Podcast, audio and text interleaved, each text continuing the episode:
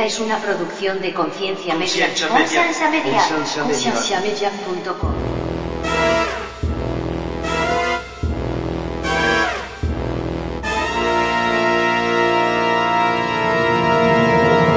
Como también ese, he tenido que me empujaron de que o me caía o me iba a voltear, me iba a torcer el cuello la, la persona. Ok, ¿dónde está la Biblia entonces que la iglesia, el templo, es la casa de Dios?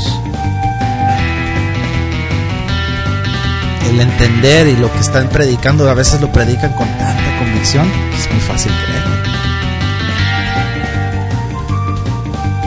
Bienvenidos al programa de Conciencia, un programa que tiene como meta crear conversación y promover la autoeducación en las personas, enfocándose en preguntas y temas que por años han sido ignorados y vetados, y trayendo opiniones educadas y respuestas modernas a ideas tradicionales y pasadas de tiempo. Conciencia es una organización centrada en la existencia de Dios y en la necesidad de que las personas tengan las herramientas necesarias para poder defender aquello en que ellos creen.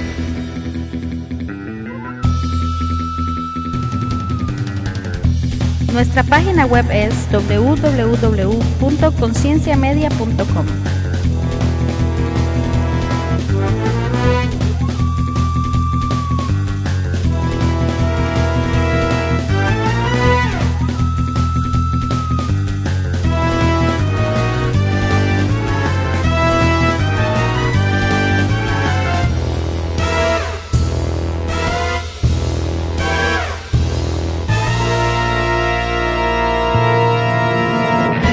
Eh, Ever, ¿cómo está? Bienvenido al show. Gracias, gracias, qué, qué privilegio. vale.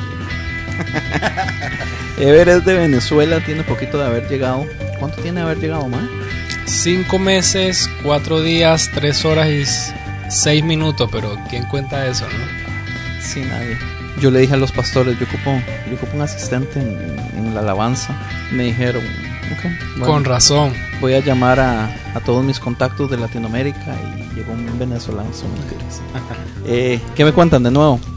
Ocupado sobre ocupado demasiado y No. tratando de desocuparme. Son bromas, no me interesa. No. Maes, ustedes llegaron tarde y, y me dejaron solo en la iglesia. Pero ¿y cuál es el problema, pues? Ma, el problema es que yo le tengo pánico a la iglesia. Yo no sé por qué. A mí me da miedo estar solo en la iglesia. En la casa de Dios, Sí, aquí es donde deberías sentirte mejor. Es más, deberías mudarte para acá y vivir aquí. No es que aquí es donde vive Dios. Ok, ¿dónde está en la Biblia entonces que la iglesia, el templo, es la casa de Dios? Porque es que ahí es donde está mi problema. De hecho, yo he escuchado montones de historias, man, de, de, de cosas que han pasado en iglesias de, de miedo. De hecho, yo en Costa Rica asistí a una que se llamaba la iglesia menonita. Y la iglesia menonita la, la hicieron hace muchísimos años. Entonces yo pienso que a principios de los años 900 puedo estar inventando las fechas, pero el asunto es que hicieron túneles que conectaba, por ejemplo, la policía con la iglesia, porque antes la iglesia no era una iglesia, era un monasterio, y la conectaba con un colegio que se llamaba el Liceo Heredia, y era, habían como cinco conexiones. Esos túneles, man, eran, eran una cosa horrible. Se tomó la decisión de cerrarlos, pero por mucho tiempo empezaron a pasar cosas raras en la iglesia, y no solo en la iglesia, sino que en, la policía. Y, usted sabe que los mitos se crean, pero cuando los mitos, man, o sea, cuando una iglesia sabe de, las cosas de miedo, es, es. Ya uno no sabe si es mito o no. Si lo están vacilando a uno, pero digamos, una de las cosas que yo me acuerdo muy bien que pasaba era que a la gente no le gustaba ir al baño solo. Porque el baño había que salirse de la iglesia, había que pasar a un edificio y del edificio hasta el final. Y era de noche cuando eran los Usualmente los, cultos los miércoles eran de noche. Y, y man, a la gente le daba miedo porque, digamos, una de las historias, yo me acuerdo, fue que una vez en una clase de niños, la maestra tuvo que salir. Y cuando la maestra volvió, los niños estaban hablando del, señor con ropa oscura y con un gorro que había entrado a la clase. Entonces la maestra así como, huevo, ¿qué fue lo que pasó? Entonces uno de los niños dijo, el, señor que vino y, nos tocó a la cabeza cada uno. O sea, ¿sabe qué miedo, man? Otra cosa que pasaba, bueno, una, una vez que me acuerdo otra de las historias fue, uno de los vecinos llamó una vez al pastor y le dijo, vea, pastor, yo sé que usted tiene músicos buenos y honestamente a mí me encanta como uno de sus pianistas toca el piano, pero yo no creo que sea conveniente que sean las 2 de la mañana y que él esté tocando el piano, porque es muy duro. Aunque las melodías son preciosas, pero es muy tarde. ¿Y acaso había nadie nunca a esas horas en la iglesia? Y la iglesia estaba en un punto donde en realidad no habían casas alrededor más que esa a un lado y todo. O sea, eh, o- o el pastor o líderes no se hubieran dado cuenta que, que estaba sonando nada ahí. A mí me da miedo. Yo creo que eso del... Esas cosas que pasan en las iglesias depende mucho del, del tipo de pastor que sea y, y el tipo de liderazgo que haya en las iglesias. Porque si es una iglesia sana, una iglesia donde el pastor se preocupa por, por su templo, por, por las cosas que hay dentro del templo, por las cosas que pasaron anteriormente antes de que él llegara a ese lugar, pues él debería preocuparse por eh, reprender todo espíritu que esté en la iglesia, toda presencia que no sea de Dios, debe ser echado fuera. Cuando tú te ocupas de todas esas cosas en la iglesia, tú deberías sentir paz y deberías sentir tranquilidad. Cuando ocurren esas cosas es que alguien no está haciendo las cosas bien y, y empezando por el pastor, debes examinar desde ahí para abajo quiénes de los que están a la cabeza de la iglesia está haciendo algo mal que permita la entrada de todos esos espíritus raros y Bueno, que algo, asustan. O si no, entonces Algo tú que eres el que sucedió, traes el espíritu. su abuela. adentro.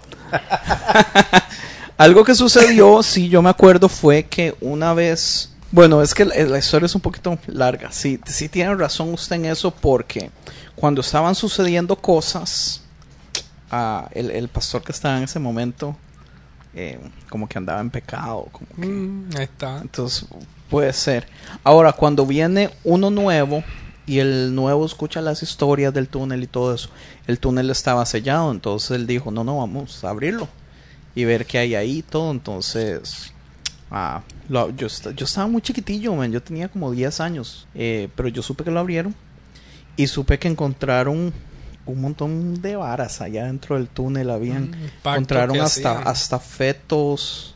Ah, Ah, y varas así porque cuando era monasterio supuestamente la historia decía que es- se metían ahí con las monjas. Yo no sé el asunto. Sí, uno tiene que tener mucho, mucho cuidado con esas cosas cuando Pero y Tú también llegas a había una un iglesia, brujo. Parece que había un brujo que estaba viviendo en los túneles. Ah, bueno, entonces tú tienes que saber en dónde está tu iglesia, empezando por ahí. Si es algo antiguo, tú no sabes si lo que estuvieron antes de Qué ti no fue una iglesia, sino fue una cosa, una secta, lo que sea, y hicieron pactos debajo de la iglesia. Y esos pactos van a perdurar ahí forever and ever hasta que que alguien venga y rompa con eso. Eso va a suceder. Acuérdate que en el mundo espiritual se, se hacen cosas que nosotros no vemos.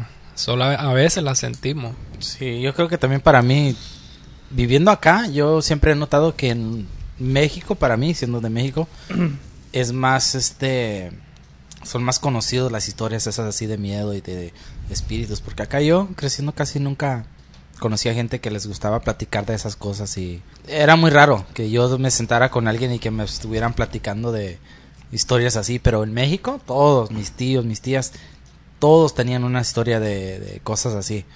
Pero acá para mí casi no. Yo creo que es más algo de Latinoamérica, yo creo. Pues No, sí, pero es que aquí, aquí han- se han asustado también. Yo no sé, vea, yo no sé si las historias son ciertas. Pero desde que la gente sabe que, que yo prefiero no estar solo de noche en la iglesia, a mí me han contado historias. Entonces me asusta por eso. Lo hacen a propósito. Eh, Yo no sé, pero digamos, una vez, ah, el- un domingo el pastor estaba predicando y le entró como, como- no sé si era una bruja o un endemoniado, pero le hizo un show, man. Y después de eso, el pastor vio como una cara ahí en la ventana y, Mm. y después me habían dicho que el, el cuarto de arriba era cuarto de exorcismo antes, hace muchísimos años en esta iglesia.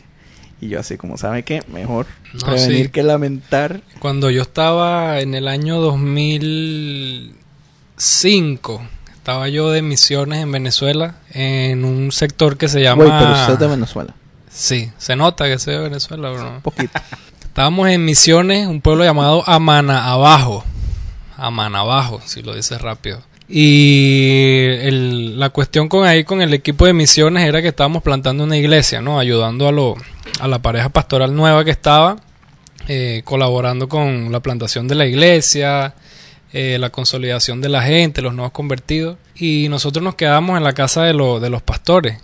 Pero esta casa quedaba justamente al lado de un río, del río principal de, de Amanabajo, ¿no? Y la experiencia en misiones es que siempre que uno está bien con el Señor, de que tú estás ahí eh, haciendo las cosas para Él, metiéndote con, lo, con las personas nuevas convertidas, plantando iglesias, cuando te ocupas de todas estas cosas que sabemos que al diablo le molesta, siempre vienen ataques, ¿no? Siempre vienen ataques y, y ataques feos, que uno lo, lo, lo siente. El hecho es de que una noche estábamos durmiendo, eh, dormíamos hombres en un cuarto y mujeres en otro cuarto. ¿Y qué pasó? ¿Por qué ponen esas caras? ¿Se asustaron? Si no he empezado todavía. Es doblante que está sonando eso. Tranquilo, Andrés, tranquilo. Sorry, sorry, siga. No te asustes, no hemos apagado Mal las luces. Detrás mío, con una vibración, man, me va a asustar. Huevón, es porque tampoco oramos antes de empezar. Ya. Ahorita oramos, no te preocupes. Entonces estábamos en esa casa y una noche durmiendo empezamos a escuchar ruidos afuera, ¿no? Fuera de la casa. Hacia el río. y En, en el río, ¿no? Eran como ruidos de llantos. Era como que si estuviesen torturando a alguien Sí. y así, ruidos una de... llorona. Como una llorona, pero eran más de... de ¿Cómo te lo digo? Eran como gritos de desespero. Como si alguien estuviese eh, eh, atacando a otra no, persona y eh, la persona estaba sufriendo, ¿no? Nos despertamos a orar. Este, estábamos orando. a ver que no estuvieran matando a nadie. No, imagínate, con esa a las 3 de la mañana, todo oscuro y tú escuchando esas ¿Y si cosas. estaban matando a alguien? No sabemos, nos pusimos a orar. Nos pusimos a orar como buenos cristianos y reprendiendo todo espíritu porque sentíamos una presencia ah, demoníaca, ¿no? Porque Ya, a veces ya. cuando tú estás eh, orando y eso puedes sentir cosas que no son de Dios.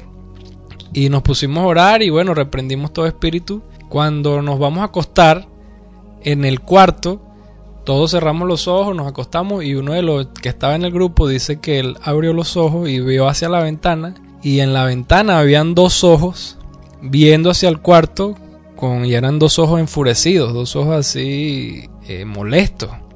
Y entonces él dice que ve, ve la cara y le dice, te reprendo en el nombre de Jesús. Y esa cara de repente se desvaneció y en ese momento sonó un carro que venía a toda velocidad contra la casa. Imagínate dos ruedas así picando caucho, acelerando todo lo que daba hacia la casa y se podían ver unas luces que venían así hacia la casa, ¿no? Acercándose un carro.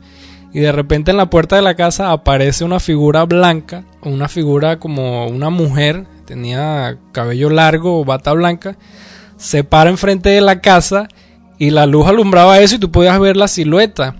Y cuando el carro estaba acercándose, frenó así y nosotros dijimos, "No, aquí nos arrollaron. Frenó de repente y la sombra desapareció, el carro desapareció y ¡pum! Hubo como una paz en ese momento, como que todo se fue, todo pasó. Entonces, No. eso nos pasó en, No, no, en el año no, no, 2005 no. En, en Misiones. Y tú estabas adentro de la casa viendo todo nomás Estábamos así, todos asustados porque estaba pasando algo que, que podíamos sentir, algo espiritual. Es que yo soy bien cobarde. Entonces, al día eso. siguiente preguntamos a los vecinos, mire, ustedes no escucharon el carro, no escucharon la, Los gritos. los gritos. Y yo, no, ¿Qué- ¿cuáles gritos? ¿Cuál carro? O sea, en ese momento nada más lo pudimos sentir lo que estábamos, Ah, no, man. el equipo que nos estábamos quedando en esa casa. Ah, Andy se hubiera... Ah, yo me. Yo Orinado. creo que Andy se orina, sí. Sí, fácil. Sí, yo se lo juro que, que yo soy un cobarde. No, pero lo bonito de esas cosas es cuando tú sientes que el que todo el todopoderoso está contigo y a pesar de todas las cosas que pasan, a pesar de, de las malas vibras o, o los malos espíritus que puedan acercarse a ti, tú sabes que no te pueden tocar y sabes de que hay alguien más poderoso que ellos que está guardándote como poderoso gigante, ¿no? Y está ahí y nosotros lo pudimos sentir esa noche y, y por eso estábamos tan tranquilos, ¿no? Sabiendo que orando y colocando todo en las manos de Él y, y reprendiendo en el nombre de Jesús, todas las cosas Y esa siempre noche pasan. durmió ya después tranquilo. No, esa noche tú te acuestas con el, con el susto, No, pero te acuestas también con la tranquilidad de que, de que Dios está contigo, ¿no? El- Yo he escuchado varias hi- historias así. De hecho, había una, una familia en la iglesia de esa misma menonita en Heredia. Yo no sé bien cómo fue el asunto, pero uno de los hermanos parece como que empezó a jugar con brujería y varas así, entonces como que abrió la puerta. Y en la casa de, de ellos empezaron a, pasar cosas, y eran como tres familias, vivían como en una casa a la par de la otra y como que todas estaban conectadas entre puertas y cosas así. Y yo me acuerdo, una de las historias era un, un- un bebé acababa de nacer en una de esas familias y el bebé empezó a llorar y a llorar y a llorar y entonces la mamá se dice levantó para ir a ver al bebé. Cuando se levantó dice que sintió algo en los pies y entonces dice que se estiró así para no dar ningún otro paso y tenía la luz cerquita, enciende la luz, man, y el bebé tenía la cabeza a la par de donde ella puso el pie. Y el bebé estaba en una cuna, acababa de nacer, no se podía mover. Entonces, como, que- como quien bajó al bebé, ¿ah? el, el bebé estaba en el suelo, man. Usted sabe qué miedo. Y otra, eh, vieron como un duende, como un, como un enanito así, ma, de todo horrible, que salió. Estaban como todos en la sala viendo tele y, y como que el, el- el bichillo pasó por detrás. Y entonces alguien lo vio y pegó un grito, entonces todo el mundo salió a buscarlo y no lo encontraron. Y de un momento a otro como que habían varias personas y lo vieron pasar de un cuarto a otro. Ah, man, yo solo esa imagen a mí me da taco. y ya después... Lo que pasa es que hay varios que son muy, muy mitológicos. Como obviamente siempre es, es una señora con vestido largo y pelo largo. O, o- o la, como digamos, el que le tocó la cabeza a los chiquitos, supuestamente que era un hombre de negro, así tipo un monje con un gorro y todo eso. No, mu- muchas veces a mí, a mí lo que sí me ha pasado es que se siente cuando hay alguien que te está mirando. Cuando yo era más chiquito sí sentía que uno dormido y despiertas y como que sientes una presencia así mirándote. Y tú nomás así te quedas Sí. mirando para acá o para allá, pero sientes que algo está dentro del cuarto. Y la única vez que me, sí me ha pasado algo así di- difícil, estaba en mi cama, yo estaba acostado y nomás así sentía que algo estaba en el cuarto. Y de repente en eso que estoy nomás así mirando para el techo, siento que algo se siente así a la par de mis pies. Como cuando alguien se sienta en la Ah. cama. Se peso, sintió sí. nomás así el peso del, del lado donde están mis pies, así que se sentó yo. ¿Qué edad tenía? ¡Qué miedo! Me quedé frozen. No me pude mover. Pero qué edad tenía. Tal vez como 13 o 12 años. Yo es que yo soy, como yo soy bien cobarde, yo sé que a mi Dios me protege con eso. Entonces a mí nunca me ha pasado nada. Y nunca, nunca les Yo ha pasado escucho, que, ¿no? que están dormidos y ustedes tan sueñan o sienten que están dormidos pero se quieren despertar y, y no se pueden despertar. Sí. Pero eso también tiene, tiene una explicación científica. Ah, eso yo he escuchado. eso. Científica, pero a mí me pasó esto una vez. Estaba, y eso fue hace como tres años, cuatro años. Fue recién. Yo estaba dormido y en el sueño, de repente yo me veo acostado y siento algo como que tengo un peso en el pecho, ¿no? Algo que, que me apresiona y entonces yo intento como levantarme y Eso no como me que dejaba. usted se despierta pero no se puede mover. Sí, o sea, Pero yo estás- seguía dormido, pero mi mente, mi mente veía, me veía a mí acostado y un peso, un peso que me presionaba hacia, hacia abajo, que no me dejaba mover. Y entonces yo tratando de despertarme, porque yo decía, me tengo que despertar. Yo sé que estoy despierto y, pero no puedo abrir los ojos. Y yo tratando de, de levantarme, de hacer fuerza para adelante, no podía y era un peso que me presionaba hacia abajo de repente yo siento que, que me empiezo a levantar, a elevar, como que mi cuerpo lo empiezan a levantar, pero igualito yo no podía moverme, no podía mover los brazos, no podía mover las piernas y no podía ni hablar. O sea, era algo que me tenía presionado por el pecho, la garganta y me empujaba hacia abajo, se podía sentir el peso.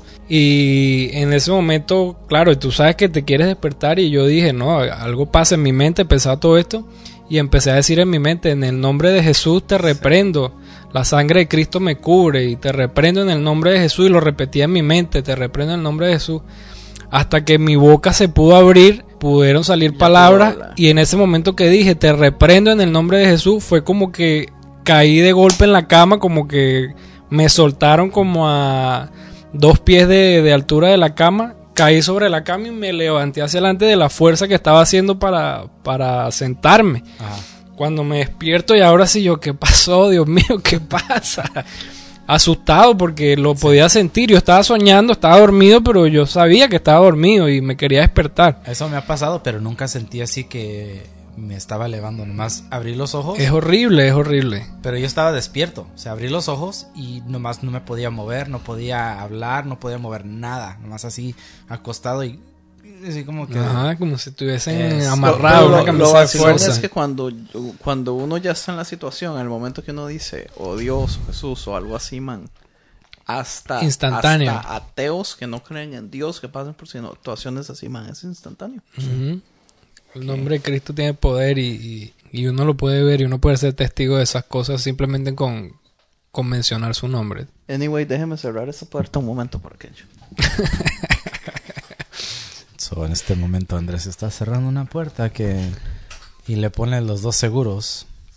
La, tenía en las espaldas, Él sentía que lo veían desde la puerta, desde el, desde el balcón de arriba donde hacían exorcismo. La otra, la otra vez que estábamos aquí, estábamos afuera y le digo, man, ¿usted vio eso? ¡Cállate, man! Dice. Y, no, y David se puso a contar todas las historias. man. Pero yo le vacilo ya, man, ¿usted vio eso? Yo, Cállate, dice. Oh, cuando fuimos a dejar a la mesa. ¿A cuál Ah, mesa? La mesa, ¿dónde está? De este lado. Ah, también. Man, es espantoso ese lugar allá. El otro lado, donde está el Donde pasillo están los salones. Con las luces Ay, rojas de que dicen exit de salida. Man, yo ahí me imagino, man. yo ahí me imagino mirar así hacia el pasillo para abajo y que de repente una cabecita. Ah, me cállese. Hello, Tony. Es horrible, man, eso. Uy, no. Ok. ¿Qué tal si vamos hasta allá y, y lo hacemos? No. Vamos a comprobarlo. No, porque mejor no empezamos con el tema. No, qué No, usted no aburrido. hizo la introducción, man. No. Rajado, man. Mejor. Vieras que no me gusta. Bienvenidos. al- Ya, ya no me gusta. Man, pero tiene que serse, man. No. Y yo emocionado porque me iban a, a dar la Ah, bienvenida. Qué madre. Eh, hoy tenemos a, a, a Ever ah, de Venezuela. Y De nada, antes de entrar en el tema, para recordarles, la página de internet es concienciamedia.com. Nos pueden eh, visitar en Facebook, facebook.com slash concienciamedia. Y tenemos Twitter. Eh, búsquenlo como conciencia media o conciencia tweet o algo así. Entre más likes le dejas a la página de Facebook, te invitan al programa. Así fue como me invitaron a mí y aquí estoy. O si, Así le- es. o si haces un dibujo de un cerebrito, te invitan al show de nuevo. Ah, correcto. Ever, Ever le hizo like y le quitó el like y le hizo el like y le quitó el like por dos días enteros. hasta que ya me tocó invitarlo. y aquí estoy. Funciona. Pruébenlo.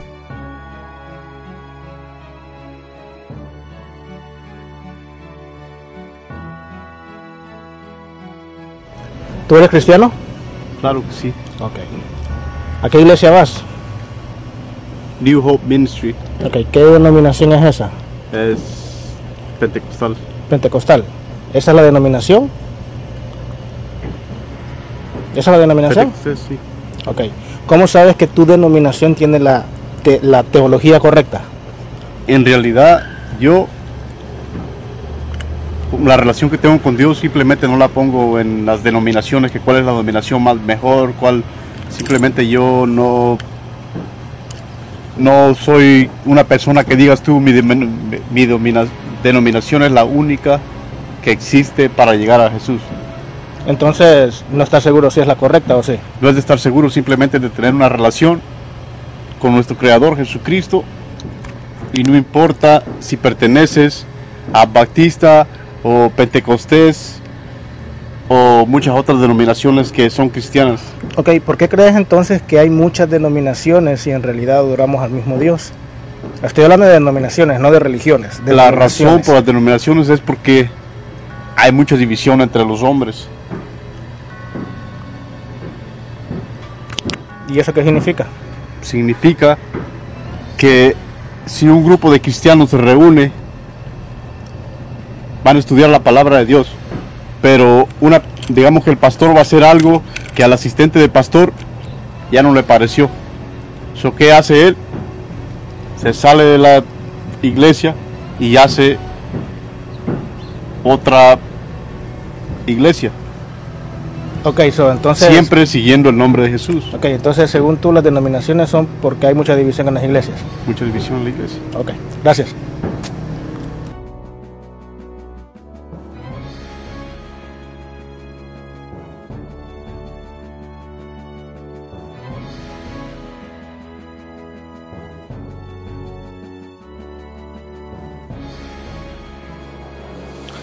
Ok, dígame una cosa, ¿cuál es su opinión con respecto a que la iglesia tenga tantísimas denominaciones? La única cosa que no entiendo es porque, como dice Jesús, que una casa di- dividida no, no puede parar ah, contra ella.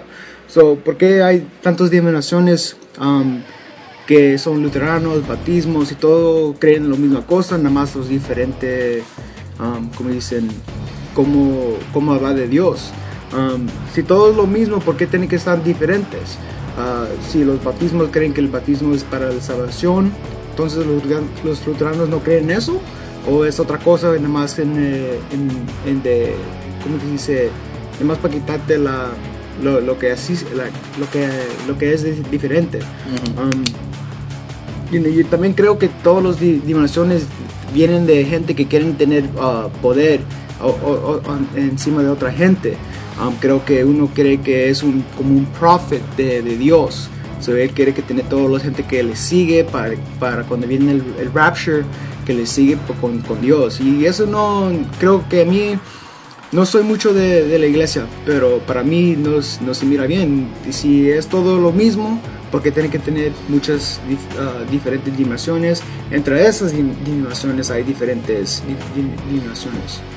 So, para mí no creo que es bien, no creo que todos tengan que ser lo mismo.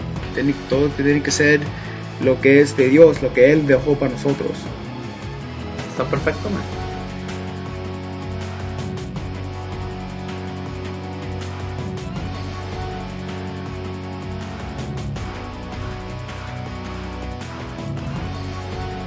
Aparte de eso, ah, no hablamos de algo interesante con respecto a lo de que las iglesias asustan. Y no es que las iglesias asusten, es que a mí, a mí me da miedillo. Pero digamos, usted mencionó el punto, no es que se supone que es la casa de Dios, pero yo le pregunto, ¿dónde está en la Biblia que la iglesia es la casa de Dios? Y, y- no está en la Biblia. De hecho, si nos vamos a la Biblia y vemos el, Nuevo Testamento y, y todo eso, nos damos cuenta que, que la iglesia que Jesús dejó ni siquiera tenía templo. El templo fue una idea que vino a... Fue aplicada como en los años 300, una cosa así, antitos de que Constantino agarrara el poder y ya después Constantino lo popularizó y hizo la iglesia legal en Roma y entonces le dio templo a cada congregación por ley y todo eso. Pero un templo es un templo y la gente confunde mucho el hecho de que, que la iglesia es, es- somos nosotros. Nosotros somos el pueblo y un templo es un templo. Un Sí, templo pero no, se un dice, templo se no tiene dice que poder. es la, se dice que es la casa de Dios porque donde hay dos o más personas reunidas en su nombre, en el nombre de Cristo, ahí está la presencia del Señor. O sea, Él está en su casa porque estamos reunidos este, adorando su nombre y Él va a estar ahí porque lo dice la Biblia. Entonces Yo- es como que tú estés en tu casa y tú vayas siempre a tu casa, entonces es tu casa porque tú siempre estás ahí. Ajá. Entonces, esta es la casa de Dios porque Dios siempre está aquí con nosotros cuando nos reunimos. Pero es que mi nombre. punto es, Dios está en todos lados con nosotros. O sea, no es como que nosotros tenemos acceso a Dios solo cuando entramos a la iglesia. Nosotros Correcto. tenemos acceso a Dios en cualquier lugar. Yo creo Y que si la- hay dos o tres reunidos en un carro porque vamos para a manejar a San Diego, por ejemplo, ahí está Dios con nosotros también. Hablando de eso, un- un- una historia que me, me acordé, que había unos chicos que iban a la, a la playa y la mamá de estos chicos era muy cristiana, muy devota y, y siempre decía, tengan cuidado, encomiéndense a Dios, encomiéndense a Cristo. Y entonces lo- el muchacho era muy, digamos, muy, no ateo, pero rebelde, rebelde sí, no le, no le gustaban mucho esas cosas de la iglesia. Y decía, sí, mamá, ok, tienes razón.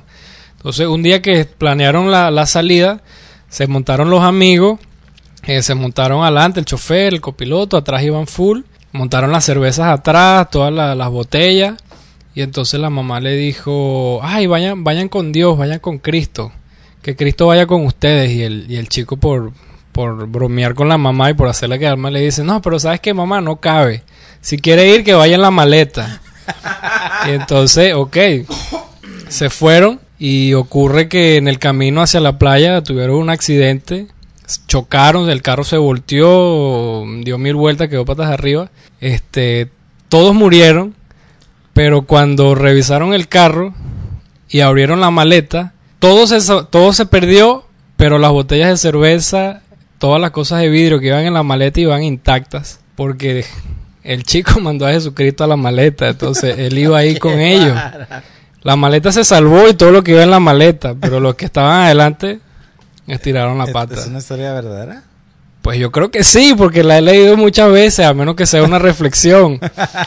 Pero cabe Sí, destacar. reflexión está muy buena. De seguro. Qué vacilón, man. Digamos, yo, yo estoy muy contento en mi iglesia. A mí me gusta mucho mi pastor y todo, pero aún así solo en las noches no estoy.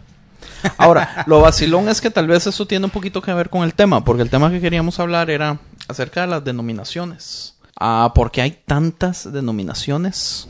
Ah, ¿Cuál es la correcta? Y le- hoy le vamos a decir cuál es la correcta. Te fijo. Así. Sí. Te fijo. Eh, y un poquito de la historia también. Yo no soy muy fan de la historia, pero hice, hice un poquito de trabajo con respecto a la historia de las denominaciones. Entonces, ah, podemos empezar con eso. Ok. Deleítanos con, con tu investigación. Tu investigación profunda de, de dónde vienen las denominaciones. De, de la información que te traje. ¿Qué dice Wikipedia de eso? Wikipedia, y para que quede claro, el último, la última entrada de Wikipedia fue hace una semana. Entonces están al día, no mentira. ¿Y quién prendió la luz de allá afuera? No me asusten. La acaban de prender. No, esa es motion. Esperemos, porque si no, ahí está la señora. Sí, es sensor de movimiento. Ahorita se va a ver la sombrita de ella aquí. Ahí yo veo, tengo acceso directo a esa ventana, man. No, no, va a aparecer Yo no acá. cierro esa puerta. Va a aparecer acá.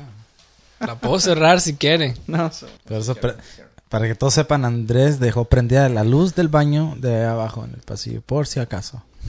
So, bueno, en primer lugar, todas las denominaciones desde la historia, desde la, la- la primera división del catolicismo hasta el protestantismo y todo eso, tiene que ver por ah, diferencias de interpretaciones de la Biblia. Entonces, el punto más grande de todas las divisiones siempre ha sido interpretaciones de la Biblia. Entonces, no sé, los, los que han escuchado el show tal vez ya se habrán dado cuenta que usualmente a, a mí me gusta, bueno, no es que me gusta, pero eh, es casi inevitable que tenga que tirarle a veces a la Iglesia Católica. Es inevitable, pero la- digamos un poquito de la historia de lo que son las denominaciones hoy. Ah, va a hablar un poco al respecto de, de las cosas que sucedieron, básicamente con lo que fue la Iglesia Católica. Pero entonces, digamos así, para empezar, eh, bu- bueno, voy a dar una historia así rápida, rápida, lo más que pueda. Chale. Ah, Jesús muere ah, y los apóstoles empiezan a predicar. Después le dan a Dios se le aparece a Pablo y le da la misión de ir a los gentiles, lo cual eh, los apóstoles no estaban haciendo hasta cierto punto. Y en ese momento la iglesia empieza a ser perseguida por los judíos. Para los años eh, 1550 empiezan ya a haber un montón de mártires o mártires que han estado muriendo por la iglesia. Entonces eso hace que obviamente la iglesia se popularice más porque hay gente que está dando la vida por eso y, y todo eso. Entonces empieza a crecer y crecer y crecer. Para ya los años 200, lo que es la filosofía griega se empieza a meter en las iglesias. Y la iglesia empieza básicamente a aceptar ciertas ideas paganas. Ahora, quedemos en claro que ideas paganas no necesariamente son ideas malas. Ah, En este momento, el término moderno pagano entre el cristianismo uno lo cree como si fuera satánico, no necesariamente, o sea, son ideas paganas que no eran cristianas. Muchas de esas filosofías tenían sus méritos, eh, muchas no, así de sencillo. A mediados del año 200, básicamente es cuando ya se empieza a formar como un catolicismo y se nombra como un... No es, no es el primer papa oficial, es algo un oficial, pero entonces ya se empieza a hacer la división entre lo que es los sacerdotes o las personas que están a cargo de la iglesia y, y el pueblo que escucha. Recordémonos que antes no era así, antes era grupos de personas que se reunían en la casa donde no había un líder específico, donde todos aportaban, donde todos daban la palabra, donde todos profetizaban, donde todos tenían acceso Claro. a lo que es worship y todo eso. Entonces era muy activo y Muy retroalimentativo, interactivo. comunidad. Exacto. Para ese entonces ya se empieza a formar la idea de, bueno, es, es las personas a cargo y las personas que reciben. Y de ahí en adelante se empieza a crear esa idea y se empieza a dividir lo que es. En inglés es el clergy, pero ¿cómo se dice en español? Google it. Qué pereza. Eh, a principios del año 300 es cuando Constantino entra en la historia. ah, se convierte y básicamente echa todo a perder. Como dije hace poquito, legaliza el cristianismo, lo hace ley, él ve una visión de una cruz y, y en esa visión le decía que él tenía que conquistar con, ese, con esa cruz. Pero ya las ideas paganas empiezan a, a meterse fuertemente donde, donde se empiezan a hacer más ritualísticos, tradicionalismos y varas así. Entonces se, se pierde todo eso que estamos hablando ahora de... Se pierde todo eso de, de donde todos tenían acceso y ahora ya es el clero y el pueblo o los que escuchan nada más. Y ya para ese entonces ya se había metido ideas raras como que, digamos, en ese tiempo se creía que en el momento que usted se bautizaba era el único momento donde usted era perdonado de todos sus pecados y de ahí en adelante todos los pecados que usted hacía ya no se le perdonaban. Entonces el mismo Constantino se bautizó hasta antitos de morirse y no se quiso bautizar antes obviamente porque se iba a seguir pecando. Mejor hacerlo al, al final para Sí, el gran final. limpio. Para el año 360 se empieza a canonizar la Biblia, para el 397 se hace un, se, se vuelve a, a pasar sobre la mesa y se, y se chequea todo, pero por los siguientes centenares todavía hay peleas eh, con respecto a cuáles libros sí debieron, cuáles libros no debieron y todo eso. Ah, en el año 400 se hace la traducción latina de la Biblia, de la canonizada. Y del año 400 hasta casi el año 1600 es la única que la Iglesia Católica utiliza. Mm. Entonces, hasta cierto tipo se idolatra la traducción. Y todos sabemos la historia de que por años, digamos, solamente el clero o las personas de la iglesia sabían latín y ellos eran los únicos que la leían, que la accesaban y todo eso. Y no ni siquiera- ¿verdad? Que los otros... No, era prohibido. Ajá, era prohibido. entonces, de ahí en adelante, como del año 400 hasta el año 1500, todo lo que pasa en la historia del catolicismo a mí me molesta, me enoja. Lo que son las, las cruzadas, la Inquisición, Puro desastre. todo. Eso es, man, yo ni quiero meterme en eso porque me da cólera. Pero importante es en el año 1200, donde la iglesia ortodoxa del este, se llama The Eastern Orthodox Church, eh, hace una división con el catolicismo. Esa es básicamente la primera división grande denominacional por problemas de interpretación de la Biblia. Mm. Pero entonces ya después de eso llegamos a donde aparece Martín Lutero en los años 1500. Y bueno, yo creo, no sé cuánto se sabe la historia bien de Martín Lutero, pero Martín Lutero empieza a ver cosas de la Iglesia Católica que le molestan, empieza, como él era estudiado del clero, él empieza a leer la Biblia y se da cuenta que muchísimas de las cosas no estaban bien hechas y empieza a, quejarse y, y escribe la tesis de los 95 puntos y las hace públicas y se mete en un problemón. En ese tiempo también estaba Zwillingi, que él estaba ya predicando en su iglesia ideas protestantes. Y en ese tiempo también está eh, Calvin, Calvino, donde empieza también ya a él, co- con respecto a Martín Lutero, empieza ya a dar sus, sus ideas protestantes también. Pero para, digamos, el 1520, bueno, la, tesis está hecha en el ah, 2517, si no me equivoco. Es cuando él, él hace la tesis pública. Para 1520 se le declara un hereje y a sus seguidores y se les empiezan a perseguir.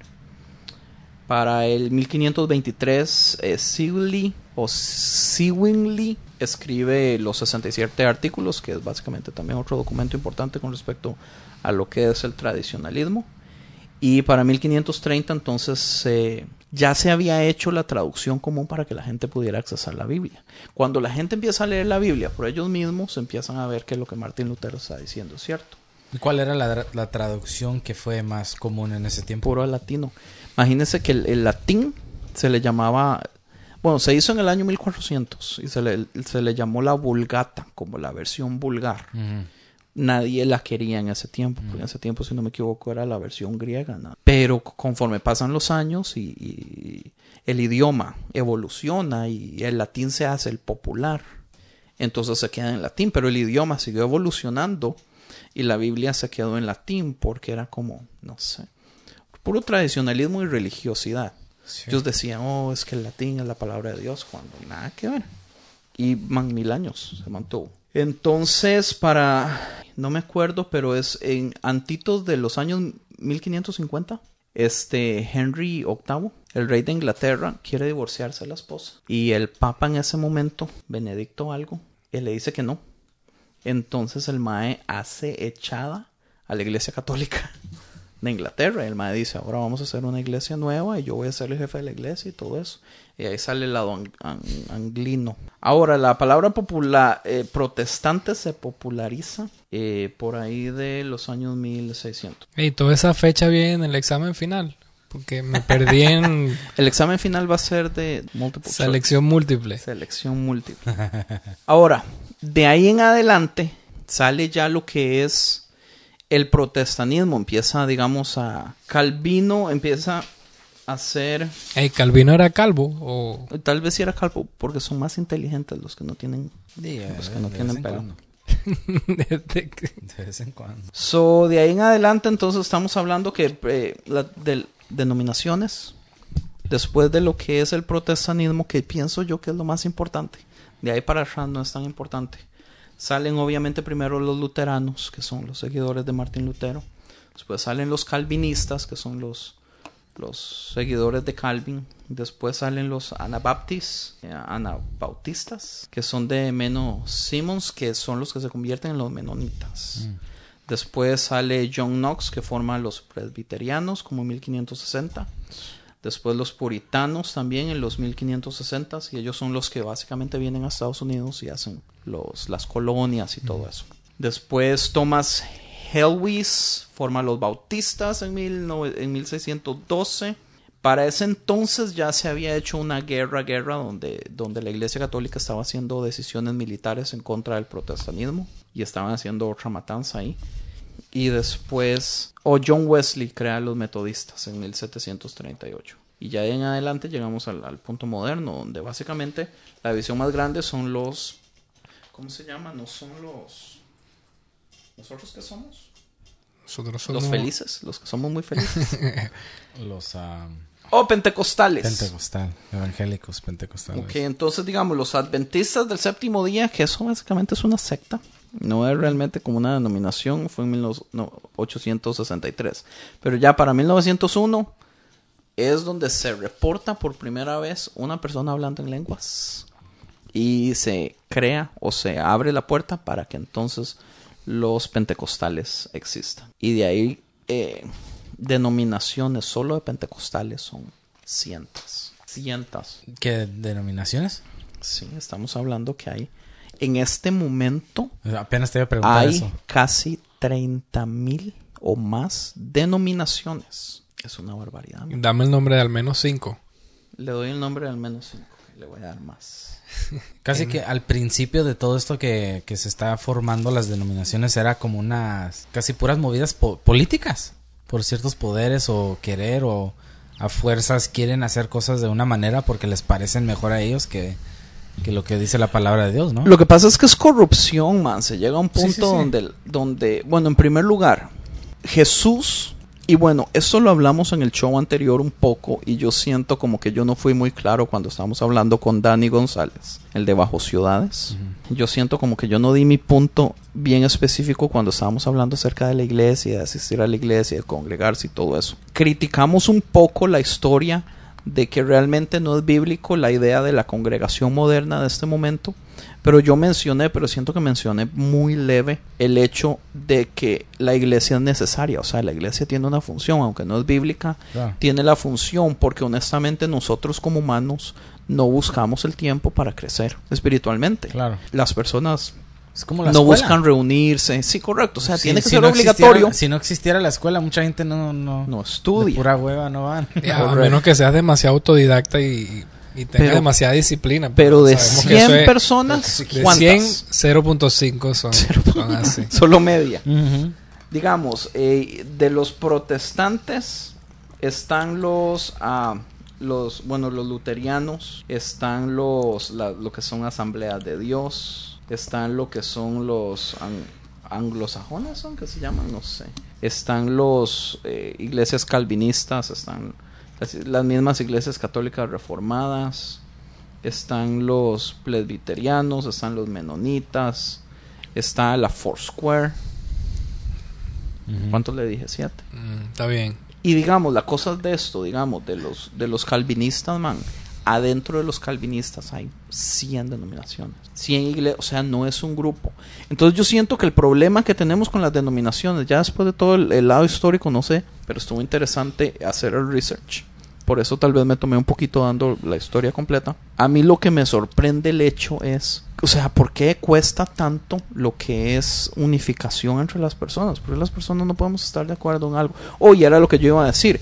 Jesús, la iglesia de Jesús, la iglesia de Jesús no tenía un pastor. La Biblia habla de elders, que son como ancianos de la iglesia, pero habla de plural, un grupo de líderes que eran los que estaban a cargo de mantener básicamente el asunto en movimiento. Claro. Pero, ¿cómo le explico? Jesús siempre quiso que su iglesia, el líder de la iglesia fuera él, aunque él ya no está. O sea, la iglesia por 200 años después de Cristo casi no se tocó. Se mantuvo bien, pero después vinieron ideas. eh, hay ideas, digamos, que son obvias, como digamos la, la idea de la filosofía griega. Eh, a mí, digamos, me encanta la apologética, pero, pero la filosofía griega se le critica hasta cierto punto porque cambia el lado de que la razón es lo más importante para conocer a Dios, la mente. Pero bíblicamente no es así, man. Bíblicamente es el corazón. O sea, no importa que cuánto conocimiento tenía usted, era la disposición de su corazón lo que a usted le iba a dar, digamos, básicamente abrir las puertas a, a todos. ¿Sí me entienden? Sí, te entiendo. Entonces yo entiendo, digamos, aunque estoy a favor, no se ríe. Aunque estoy a favor de, de, digamos, de la idea de las filosofías griegas metiéndose en la iglesia y que entonces ya las personas leyendo la Biblia ya no solo la leyeran y la escucharan, sino que quisieran inundarse, meterse un poquito más profundo y tratar de filosofar en el asunto, ¿entiendes? Ideas así vienen a, a poco a poco a distorsionar. Pero tú crees que también Jesús ya tenía en mente que la iglesia iba a crecer bastante. O sea, algo iba a tener que pasar donde hasta qué punto el crecimiento, lo- los líderes van a llegar a un punto donde quién va a tomar el control de toda esta cosa. O sea, obvio, Dios es el que tiene todo el control de todo. Lo que pasa es Pero que la es, un, pregunta, es un orden. la pregunta es interesante porque, digamos, yo sé que Jesús era Dios, pero Jesús tenía cierto límite con respecto a cuánto Dios era. Entonces yo no sé si estoy equivocado, pero la Biblia dice que ni siquiera Jesús sabía cuando él estaba aquí en la tierra, cuando Dios iba a venir. Claro. Entonces él tenía cierto límite. Entonces, digamos, yo no sé si Jesús sabía el futuro en el momento que entra a ser humano, si él tiene acceso a eso. Dios obviamente sí sabía que todo esto iba a suceder. Sí, sí, sí. Del mismo modo que, que yo la- discuto con personas que me decían que Dios no sabía que Adán iba a pecar. Y lo cual yo le decía es imposible. O sea, el plan desde el principio fue ese. Podríamos aplicarlo en esto mismo. O sea, el plan desde el principio fue ese. Pero que no Dios también quería que nosotros compartiéramos en, en parte ser como lo que era Jesús para nosotros. Ese era el plan, ¿no? Sí, o sea, Él quiere pero- que nosotros seamos como Él y, y- y reflejar lo que es Jesús en nuestras vidas con nuestras propias vidas. Pero vea lo que yo me refiero es esto, por ejemplo. Era necesario, digamos, que la Iglesia Católica en su tiempo hiciera tanta, porque estamos hablando de que, de que mató más gente que Hitler mató judíos. O sea, ha sido históricamente una de las matanzas más grandes Pura del mundo. Porque fue por años de años de años de años. O sea, centenarias, 400, 500 años. En lo mismo. O sea, eh, era necesario, era parte del plan. Pues yo creo que yo creo que Dios en su perfección, él ya sabía que todo esto iba a pasar, ¿no? Pero por encima de eso yo creo que también el hecho de que son cosas que son terrenales, cosas que están en la tierra, digamos que no se escape el hecho de que siempre el diablo meta un poquito el dedo para distorsionar un poco las cosas, ¿no? Lo, Sabemos bien que los planes de Dios son perfectos y todas las cosas que Él ha hecho son perfectas, pero como estamos en la tierra, no nos escapamos de, de que venga el diablo a fastidiarnos un poco, ¿no? A lo mejor el, el plan inicial siempre fue de que la iglesia se mantuviese como Cristo la dejó, como cuando Él se, se fue, así se mantuviese por los siglos de los siglos. Pero me imagino que Él ya también sabía de que esto iba a pasar, ¿no? De que se iban a ver diferentes denominaciones. Pero en su perfección yo creo que era algo que está dentro de los planes porque no todos pensamos igual, no todos interpretamos las Sí, cosas de la sí. misma manera. Entonces, digamos que a pesar de que tomándolo por el hecho de que fue el diablo que distorsionó un poquito la cosa, ¿no? Pero es algo que es humano. eh. Nosotros como humanos no pensamos iguales. Nosotros estamos Claro. aquí, tres aquí juntos, pero no tenemos las mismas ideas. Así como, mira, a mí me encantan las iglesias bautistas de los, los morenitos. Me encanta la música, cómo son expresivos. Pero hay gente que para nada quieren levantar la voz así como ellos. Entonces hay como una diferencia que yo prefiero ir a una Güey, iglesia levantar que... la voz a qué se refiere. En adorar, en gritar, en cantar de la manera... O sea, hay otras iglesias Pero que son mucho más no es al reservadas. revés, que más bien son callados, tranquilitos. Eh, los americanos sí, pero los morenitos no. Ya, es ya, todo, es toda una cosa al revés Pues con son ellos. dos denominaciones. La mismas denominaciones, pero tienen como Aplicadas diferentes. aplicadas diferentes. Entonces, para mí eso yo lo veo como que yo creo que Dios permite que nosotros podamos adorarlo a una manera que nos también nos parezca y nos podamos expresar sin sentirnos avergonzados, yo creo O, por co- o decir. cohibidos, sí. Sí, pero a- aún hasta la misma vez, o sea, si tú te sientes avergonzado de adorar a Dios, o sea, es ese es otro tema ya. Pero, Pero, no es avergonzado, porque digamos en Costa Rica, eh, mi mejor amiga ha sido siempre bautista. Y mi mejor amiga dice que ella no puede entender cómo uno aplaude en la iglesia, porque es una falta de respeto para Dios. Y aunque ella era mi mejor amiga por años de años, siempre pe- peleábamos al respecto, o sea, era, era vacilando. pero ella todo en serio. pues, ella en serio, o sea, ella, para ella era una falta de respeto. Aplaudir, o sea, aplaudir porque es con Ignario, se canta con Ignario y se canta solo las canciones del Ignario, porque las canciones del Ignario se hicieron hace muchísimos años y como son tan viejas son inspiradas por el Sí, pues. espíritu, seguro, no sé, pero pero se crea esa idea en las personas. Pero digamos, también hasta qué punto las interpretaciones son indoctrinadas. O sea, la gente crece con las ideas porque creció en tal iglesia, porque porque se le ha enseñado desde chiquitico, porque El- los el maestros de la escuelita dominical. Es el catolicismo lo más ejemplar. Pero es que todas aplican, man. Sí, sí. Porque digamos, yo siempre he dicho, bueno, que a mí, a mí. ¿Tú que- creciste que yo- católico o no? No. Yo sí. Yo nomás de, de Ouch. pura... Yo, yo de creci- yo, yo fui el primer cristiano en mi familia. So, por eso para mí cuando crecí siendo, entendiendo lo que es católico, esos puros rituales. sí. De tal manera hablas, Sí, de tal manera te persinas, de tal manera respetas a la iglesia, de tal manera sigues las órdenes del servicio. O sea, no era nada de donde tú podrías expresarte, crecer, Pero entender es las que cosas. a- hay muchísimas denominaciones del cristianismo que hacen lo mismo. Sí, sí, sí. Se separan del catolicismo en los años 1500, pero la mayoría de las ideas, de no ser las cosas que son demasiado obvias, como digamos lo que es el bautizo de, de niños a adultos, que la. Iglesia Católica hacía. Sí. Y fue una de las cosas que Lutero criticó. O lo que era la venta de los... ¿Cómo se llamaban esto? Que la Iglesia Católica vendía la salvación. Ah, sí, así fue como hicieron su fortuna vendiendo eso. Correcto. O sea, la, iglesia, Tenía- la iglesia católica es ¿Qué lo que es ahorita mal?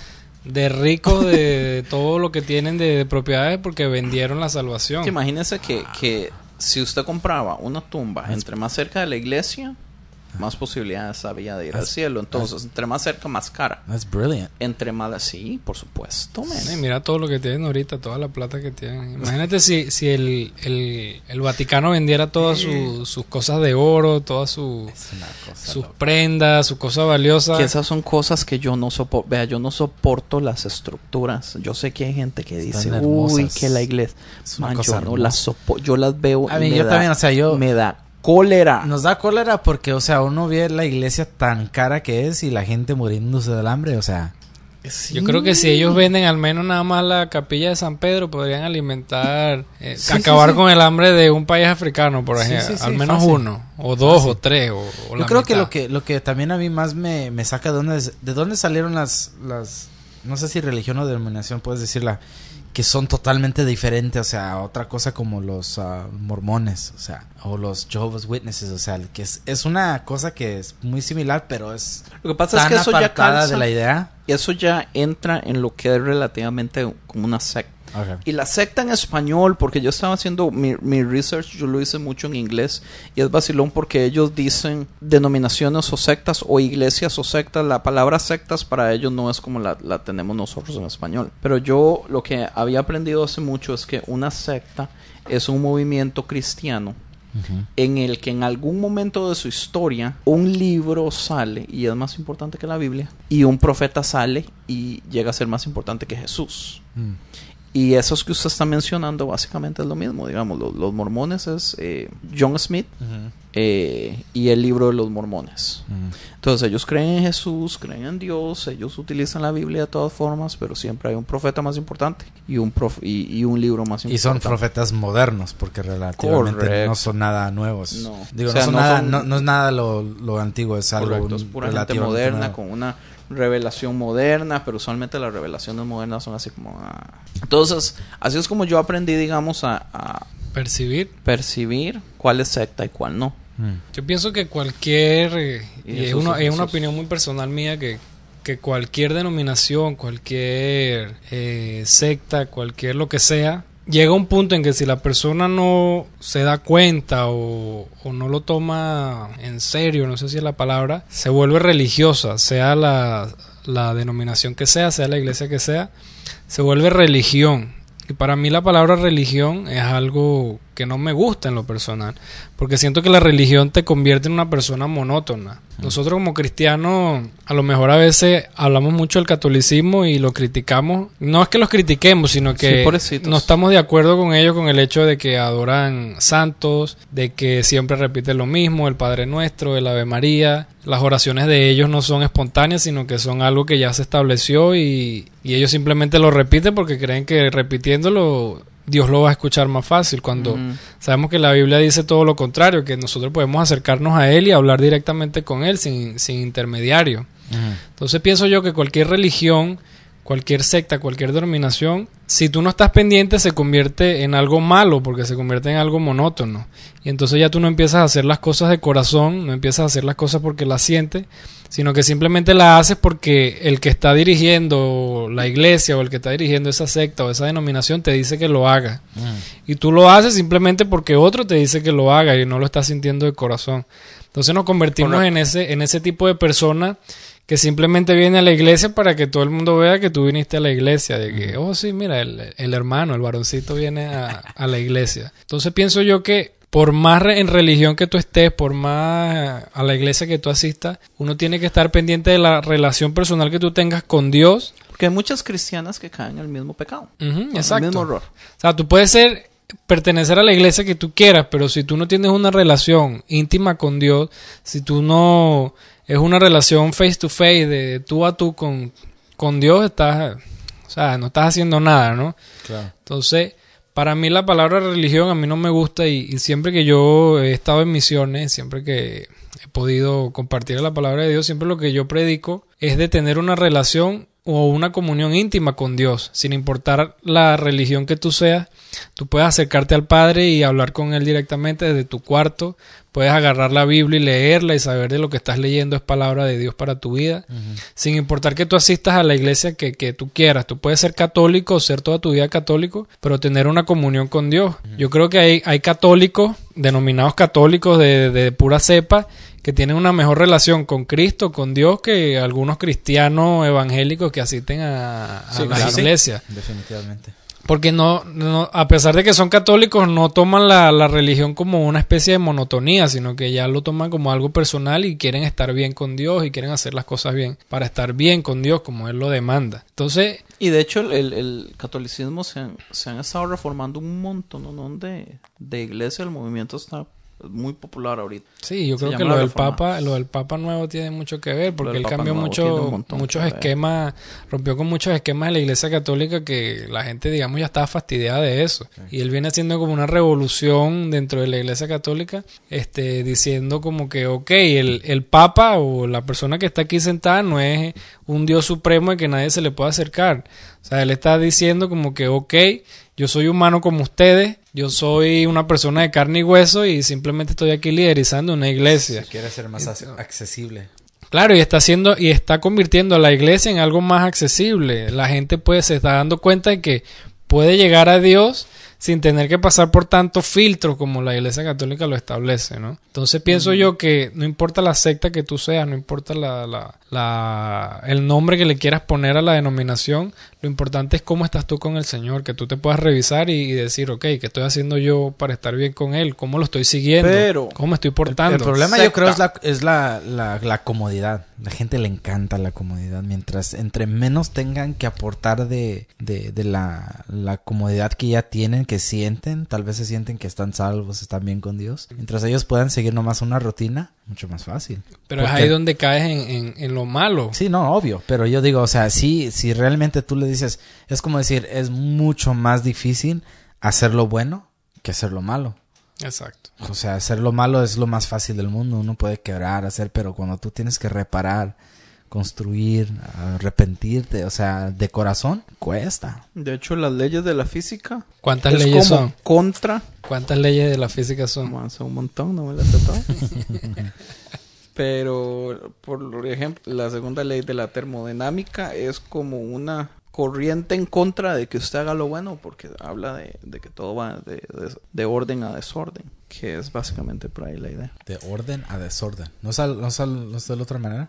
¿Del desorden al orden? No, jamás. Todo, todo se mueve de, de un, de un punto de orden a desorden o de más energía a menos energía. La energía se escapa, básicamente. Entonces, por eso es que se cree que el universo va a llegar a un punto donde va a llegar al Big Freeze, del mismo modo que fue el Big Bang, va a llegar al Big Freeze porque toda la energía ya se va a acabar. Mm. Entonces se va a congelar. Se sabe que la energía básicamente es, es calor, es la vibración de los átomos que hacen calor. Eso por ahí va el asunto. Pero con respecto al asunto de las sectas, entonces, porque usted dijo, no importa la secta, pero si usted tiene una relación con Dios, pero digamos, si mi relación con Dios es buena, pero para mí es más importante John Smith que Jesús. Ay, ahí la está, la está embarrando totalmente. Ok.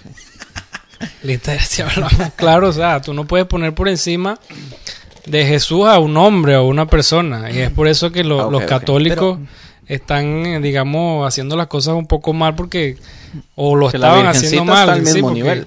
La Virgen, el Papa, Francisco, Pancho, Benedicto, todo el que tú quieras está al nivel de, de Cristo y la- eso no es así. Pero yo sea, creo que hay, hay una lógica que tal vez, si yo me puedo meter a entender la lógica, que es más accesible entender a alguien, John Smith, que es relativo durante esos tiempos, que, que tú no puedas entender que Jesús es accesible, porque la gente como que le gusta lo tangible, que sentir o ver, este es un libro de John Smith, oh, qué bueno. Pero como que no, no sé si me, me- me estoy explicando bien. Es Sí, más accesible un hombre que la relación con Cristo, que realmente es algo que uno tiene que formar con, con su estudio. Lo que pasa es que es, que es con, con la comodidad. Yo siento, digamos, si uno realmente toma el tiempo en estudiar, en buscar la verdad, pero pocas personas lo hacen. Casi siempre le dejan el trabajo a la persona que está a cargo. Sí, el líder. Entonces- la comodidad, eso ya es comodidad de la- por parte de la persona. Por ¿no? eso, entonces por eso es que es muy fácil que personas sean tiradas. Digamos, por ejemplo, en, en este research que yo hice, entre las historias de las iglesias o de las denominaciones que salieron, tenían a, tenían a Charles Manson. ¿Por qué, man? Porque él tenía una iglesia, ma, se llama la Iglesia de Dios en Cristo. Mm. Él, él- él- él fue una denominación salida de todo eso, ma, pero fue una corrupción. Pero ¿qué es lo que sucede? Lo que sucede es que el man habla, la gente no toma su tiempo de ir a ver si las cosas son reales y usted fácilmente se cree lo que le digan. Y eso es uno de los problemas hasta en el día de hoy, en el 2015, es uno de los problemas más grandes que tiene la iglesia, es que la gente no pierde un segundo en ir a, a ver si las cosas son reales, ¿entiende? Hay gente que dice, pero que la Biblia, perdón, hay gente que dice que es que la Biblia ah, me cuesta entender aquí y allá. Bueno, si no quiere empezar con la Biblia ahorita, cómprese un librito cristiano, pero tampoco, o sea, no entonces- hacen absolutamente nada Entonces fácil, para verificar, para creer, para nada. entonces fácil se podría decir que la comodidad es lo que causa que la gente decidan escoger cuál denominación. Yo creo que no tanto la comodidad, yo creo que es donde tú te sientas más cómodo. Porque, por ejemplo, a ver. lo que acabo de decir, la sí, comodidad. pero, pero no. Como la comodidad. Que yo no prefiero ir a una iglesia que no griten, yo prefiero ir a una iglesia que no hablen en lenguas. Pero en donde tú te sientas a gusto. Porque si tú Sí, vas a una vez es que usted iglesia. está traduciendo la palabra de inglés a español y ustedes están hablando Oh, lo mismo. entonces, no sé, a ver. Entonces sí es es La comodidad no es en que- comodidad mía, sino es, es, es donde usted se sienta cómodo. Entonces, cómodo y comodidad es diferente. Yo pienso que, a ver, vamos a poner En un inglés, ejemplo, sí.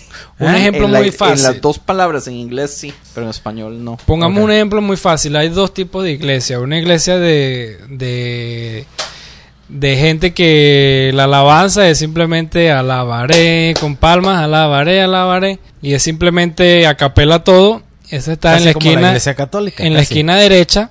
Y en la esquina izquierda está eh, No la misma alabanza, pero está modernizada súper moderna, full batería guitarra, batería, piano.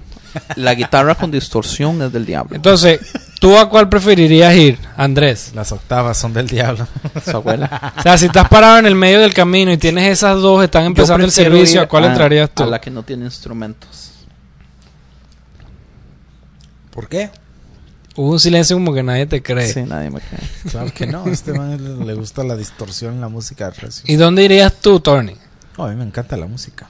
Ok, ahora preguntémosle a una, a una viejita de 70 años. Aquí, pase adelante y tome asiento. ¿A dónde preferiría usted ir, hermana María? Ay, mijito. Yo donde no griten. Entonces ella elegiría claramente la iglesia donde no hay tanto ruido, porque para ella la batería es del demonio. Esa guitarra distorsionada, eso es el diablo ahí haciendo bulla, ¿no? Entonces, pero digamos que en las dos iglesias el pastor es el mismo. Él va y predica primero en la de allá, pero después va y predica en la otra. Entonces, ¿en dónde estás basando tú tu, tu respuesta tu elección? ¿En la alabanza? Simplemente porque a ti te gusta más cómo empieza el servicio, pero el mensaje es el mismo. El mensaje siempre tiene que ser el mismo y es tener una relación íntima con Dios y seguir a Dios y ser, eh, digamos, limpios delante de Dios. Ahora- bueno, ahora también se podría decir al revés, que si hay dos lugares donde la música es entre medio, no recio ni, ni fuerte, pero ahora el pastor es más divertido que el otro pastor, Exacto. Entonces, Que es más gracioso. que es más gracioso. entonces hay una iglesia en la que el pastor, pastor grita mucho. el pastor es gritón y, Y anda tirando a la y persona. exacto.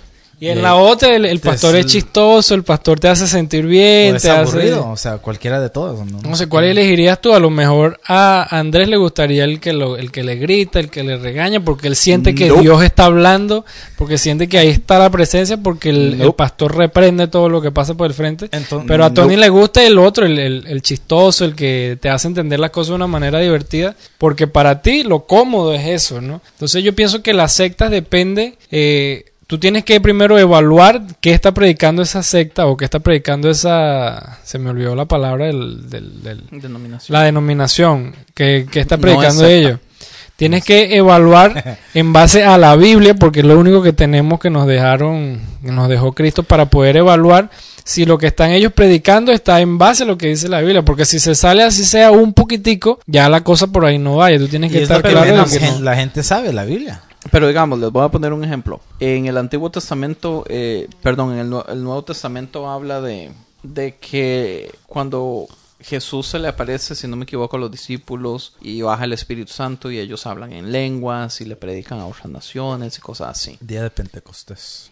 Eso la Biblia no dice que vuelve a suceder en ningún otro momento. Pero en, en 1901, Fue el primer caso registrado de, de una persona hablando en lengua, sí, ya lo dijiste. correcto. Es más, es que le tengo el nombre, Agnes Osman. Pero fue No el primer solo- documentado y, y- y todo pues lo sí, que pasaron el- antes de él. No fue el primer documentado, documentado. Fue el que empezó a promocionar también.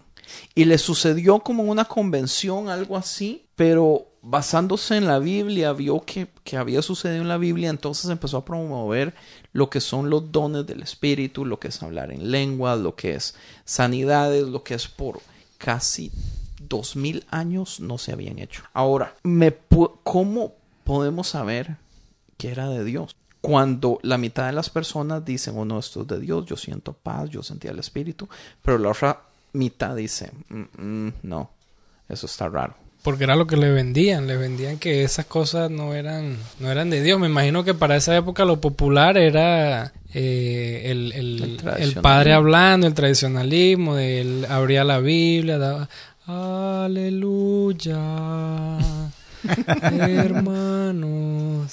Arrepiente. O sea, eso era lo que ellos estaban acostumbrados a oír. Cuando escuchan a una O ya Martín persona. Lutero había cambiado un poquito ya hacia... Pero no 200 había la publicidad que tenemos hoy en día. Imagínate que eso hubiese pasado en los tiempos de ahora donde con un celular simplemente lo grabas y se hace viral en, en- en el internet. Entonces, para ese entonces pocas personas eran las que conocían esta nueva tendencia y la mayoría era la que conocían la tendencia tradicional, que era lo que eh, se venía predicando desde hace mucho tiempo.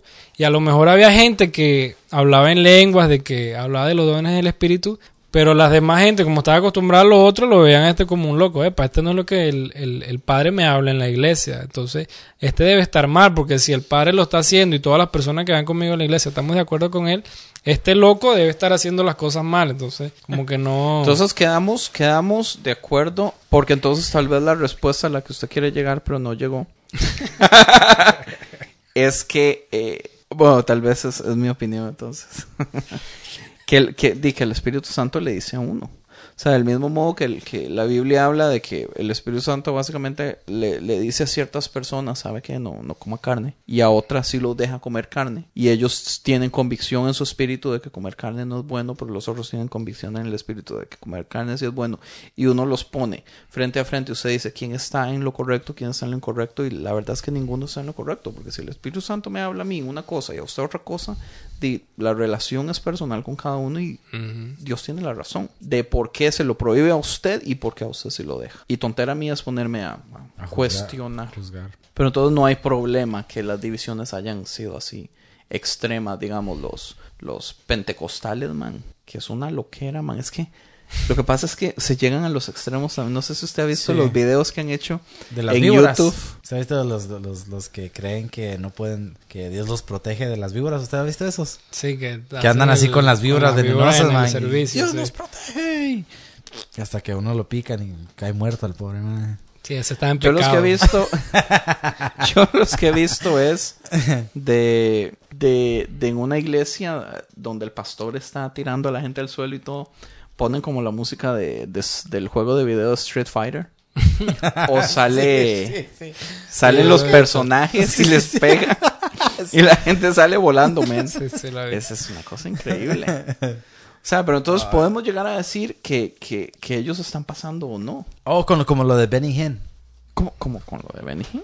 Pero es que yo estuve en, en, en cruzadas de Benny Hinn. O sea, yo, yo fui testigo de que Benny Hinn se dio vuelta y tenía el coro. Estaba atrás de él y estamos hablando que son unas 300 personas en el coro solamente. Porque había, había un... Uno hacía audiciones especiales para el coro. Man, el man se mueve, hace la mano así, de izquierda a derecha, y como una ola, pa, pa, pa, pa, pa, pa, todos al suelo, mae. O sea, Sí, eso yo lo he visto. ¿Cómo, ¿Cómo uno puede decir que todo es un show? Yo pienso que tampoco. A mí lo que me impresiona y lo que yo veo como algo así sincero, ¿ustedes conocen a, a Reinhard Bunky? No, no. Oh, man. Creo que juntó como 1.3 millones de personas en una vez. Era un océano de gente en África. No, no se miraba hasta, hasta la distancia, pura gente. Pero eran cruzadas. Gente que daba su vida a Cristo, pero no era nada así de que... Ay, que una ola se caera de gente. Era, era algo muy sincero que la gente daba su vida al Señor. Pero sí... O sea, yo pienso que se ha criticado mucho y todo, pero yo pienso que uno no...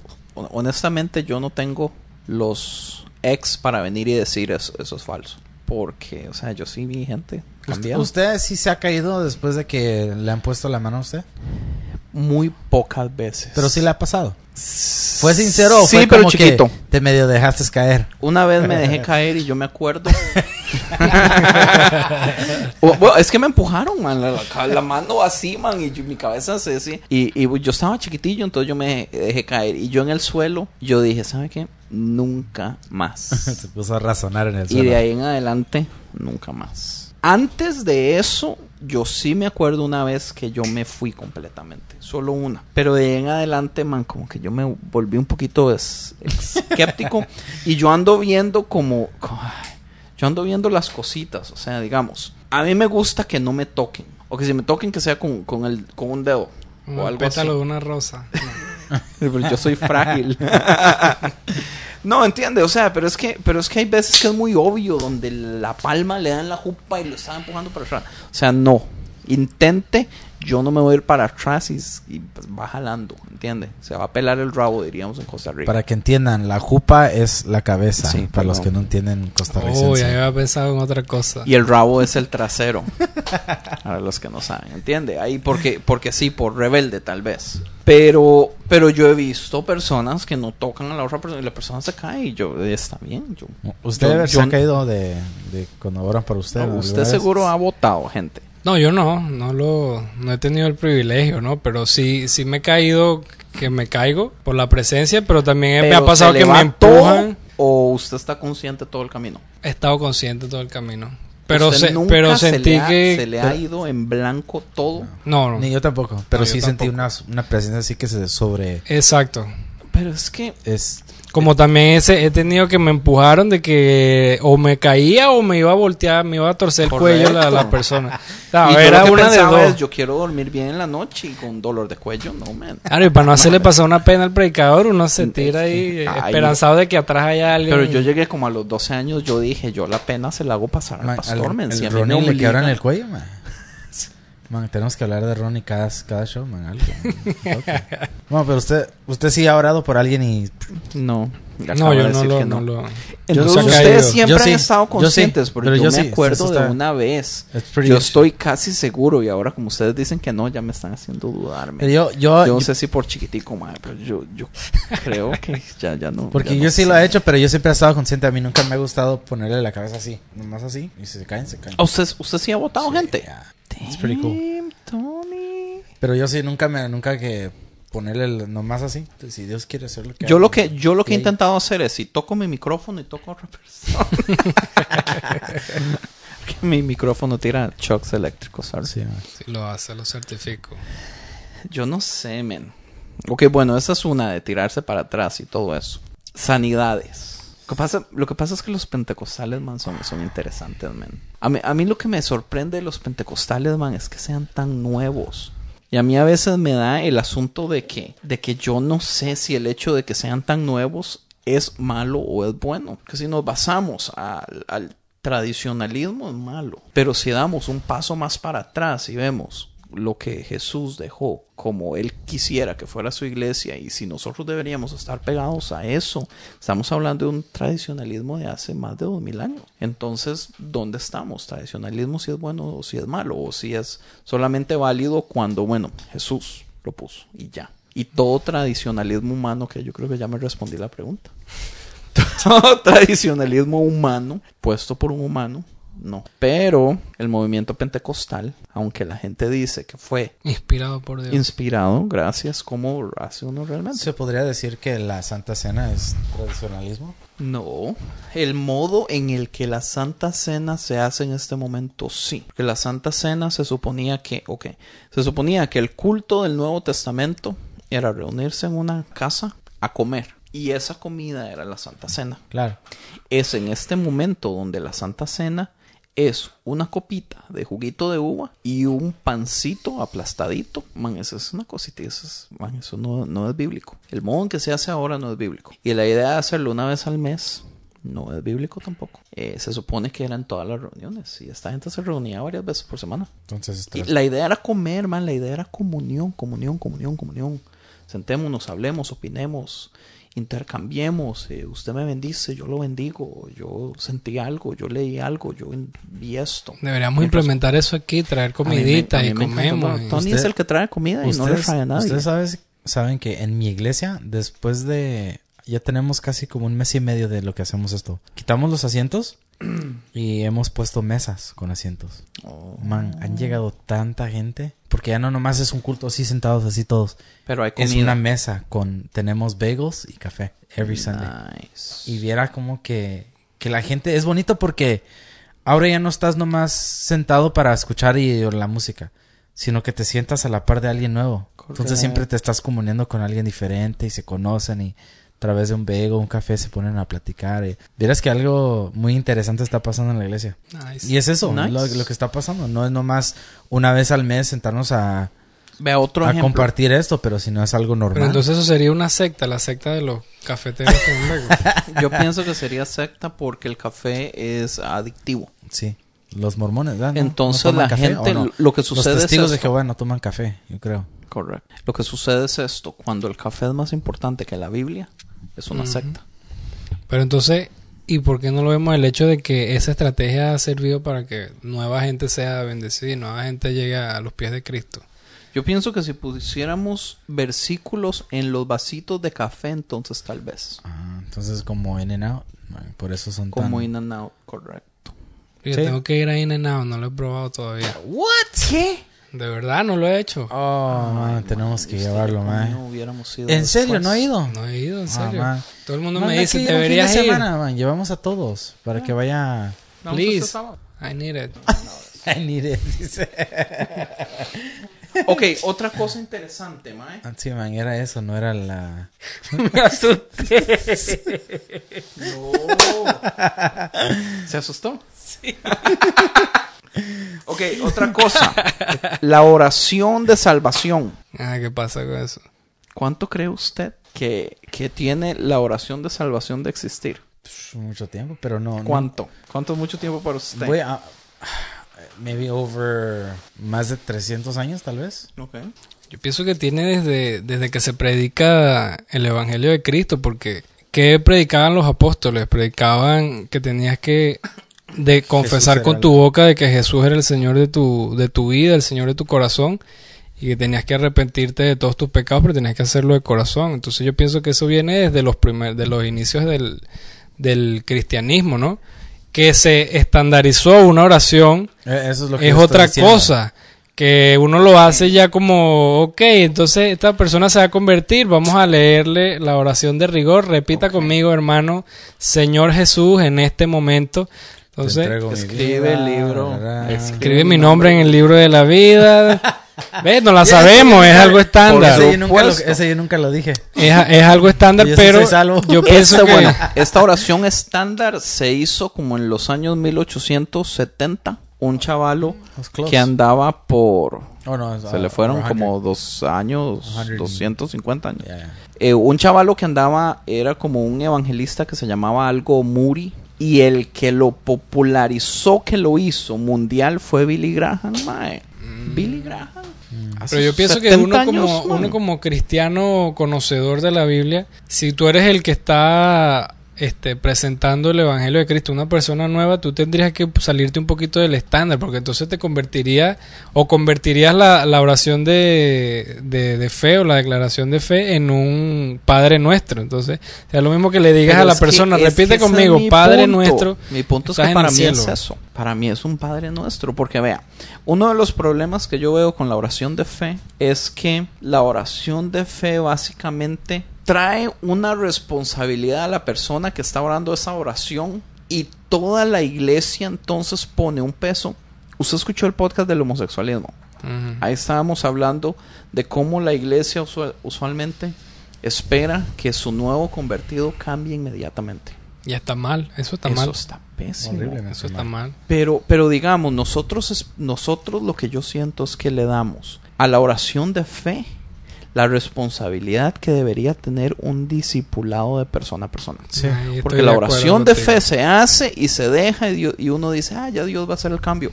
Jamás. No, y entonces ahí es donde, eh, eh, donde mete la mano, debería meter la mano la iglesia como tal. Porque ahí es donde tú tendrías que decirle a la persona, mira, este, tú quieres, ya que diste este nuevo paso de fe, de que hiciste esta oración consciente, yo te invito a que tú conozcas más de Cristo, de que te instruyas, de que busques más de Él. Y mira, y sabes que una buena manera de hacerlo es yendo a la iglesia. En la iglesia aprendemos de la palabra de Dios, el pastor nos da eh, su interpretación de, la, de las escrituras y ahí aprendemos Pero y crecemos también- espiritualmente. También, o sea, y volvemos a, a lo mismo de tal vez de la semana pasada. Sí, con lo de Yo Daniel. entiendo que la iglesia es importante y tiene su función. Y la función es, si nosotros no vamos a la iglesia, nosotros no crecemos espiritualmente por, por huevones. Porque nosotros no lo hacemos. O sea, dijimos de 100, 0.5. 0.5. Ok, entonces yo entiendo que la iglesia tiene su función y es importante y todo eso. Pero en la idea de la iglesia, donde un pastor predica, yo estoy sentado, la función del que está sentado ahí es escuchar y irse para la casa después. ¿Entiende? Yo siento que las personas nuevas tienen que tener toda la libertad de hacer todas las preguntas. Por eso es que el evangelismo tiene que ser cara a cara. Por eso es que cuando una persona se convierte, eh, tiene que estarse relacionando con personas cara a O sea, es, vámonos a comer una hamburguesa, hablemos. Es más, hasta libritos hacían antes. Mm. Página número uno, ¿quién es Dios? Página número dos, ¿quién es Jesús? Bien, no, no es muy común, pero yo pienso que así debería Pero ser. yo creo que eso se requiere la responsabilidad de la persona que sí es madura en ese estar. Pero ahí también donde eh, entra el Espíritu Santo y, y pone ese, ese deseo de, de conocer un poco más. Y, y yo te aseguro, o sea, a lo mejor yo no lo viví porque yo crecí en el, en el, en, en el Evangelio, crecí siendo cristiano toda mi vida. Y a lo mejor no viví ese, ese cambio de, de ser católico, o de ser musulmán o de ser ateo a, ser cristiano, nunca lo, nunca viví el cambio, pero las personas que conozco que sí lo han hecho, eh, sus experiencias es de que cuando ellos hicieron esa oración de fe, llegaron a su casa, empezaron a sentir cosas que no habían sentido, empezaron a, sentir eh, incertidumbre de, acerca de Dios, de quién es ese Dios que me presentaron. Eh, ¿Será que es cierto que si yo hablo le digo, Señor, tú estás aquí, eh, tú me cuidas, quién eres tú? Y han sentido las respuestas de Dios en, sus vidas, ¿no? Y ahí es donde yo pienso que es el Espíritu Santo que empieza a actuar en esa nueva vida que, que está dando su paso de fe. Pero no solo depende del Espíritu Santo, también depende de la persona. Si la persona dice, ok, lo hice, pero ya no me importa, lo hice para salir del paso, está, la está embarrando, pues. O sea, depende. ah, Son como tres pasos. La persona que predica, el Espíritu Santo que hace la obra y también la persona que lo recibe que ponga de su parte, porque entonces de nada sirve la- los dos pasos anteriores si la persona nueva no, no, no tiene un poquito de interés en hacer las cosas. Yo lo que creo es que uno, como iglesia, podría ayudarlo a que la transición sea más fácil. Y si uno no realmente ayuda, la transición pierde tiempo, se hace extensa y hay posibilidades de que a medio camino todo se vaya. Ah, yo creo que también en parte, aparte de que la, la transición, yo creo que, yo creo que también todo a su tiempo. Porque yo, yo he conocido gente que entregan su vida al Señor y de ahí se van y se embarran peor y luego ya cuando regresan, regresan pero como por completo, como que Dios tenía, te- to- todavía tenía que ponerlos por un proceso antes de que ya, cuando la decisión sea sincera, es una decisión sincera. Hay gente que tiene que llegar al mero fondo del barril para... Y esos son los que cuando regresan Es, nun- no se van más nunca porque se dieron cuenta de que alejados de Dios estaban pero perdidísimos. Es bonito, es feo verlo, pero es- Sí. es, bonito ya cuando se ve el, eh, la obra de Dios en sus vidas. Hay, mu- hay muchos, ah, ¿cómo se dice? Co- Componentes. componentes de, de la conversión de, la, de las personas. Yo desde el principio, toda mi vida, eh, Usted es el más cristiano de todos nosotros, man. No, mae, eso a usted le gusta decir eso. no. o, o está siendo sarcástico, mae. Yo desde, yo desde bien chiquitico, yo llegué a un punto donde yo empecé a tener un desagrado por las ideas de las denominaciones. Algo que yo noté que sucedía es con qué facilidad una persona que está empezando una iglesia, si no tiene, si no ha sido hija de una iglesia, usted fácilmente se, se asocia a, a la, a la primera que le ayude, a la primera que, que le dé fondos, que le dé asistencia Ayuda, espiritual o sí. pastoral o cosas así. Entonces yo no sé hasta qué punto uno puede tener plena confianza de que todas las denominaciones tienen creencias específicas. Que todos los pastores de tal iglesia, de tal denominación, piensan todo lo mismo porque no es así. Muchas veces están en una denominación porque honestamente es el, el que les está pagando el sueldo. Pero sus ideales son un poco diferentes. Entonces yo pienso que uno no debería juzgar toda iglesia que se llame de tal modo por cómo es. Y el mejor ejemplo es, es esta menonita a la que yo iba antes en la que asustaban. Porque si ustedes saben cómo son las menonitas, man, las menonitas dan miedo. O sea, las mujeres se supone que eran con velo y, y- no se puede cantar y es una de religiosidades y legalismos y todo eso. Pero esta se reformó hasta cierto punto. Y los dejaron reformarse, ¿entiendes? Los más empezaron, hicieron su, su banda de alabanza y metieron instrumentos y empezaron a romper moldes y religiosidades y varas así. Y di, los jefes los, los dejaron. Pasó un proceso. eh, hubo varias divisiones y varas así, pero pero, pero pasó. Pero cuando digamos, a mí me preguntan de qué denominación es usted, mi respuesta siempre va a ser de la denominación que sabe que Jesús es o cualquier tontera así, o sea, para, para dar a entender que a mí me vale lo de la denominación. Yo pertenezco a una iglesia, la iglesia tiene cierta denominación. Yo personalmente hay ciertas cosas de la denominación que no me llaman la atención, que no estoy realmente de acuerdo, pero eso no quiere decir que no pueda servir tampoco. Sí. Si Fran estuviera aquí, me va a decir que me van a echar la próxima semana cuando escuchen el podcast.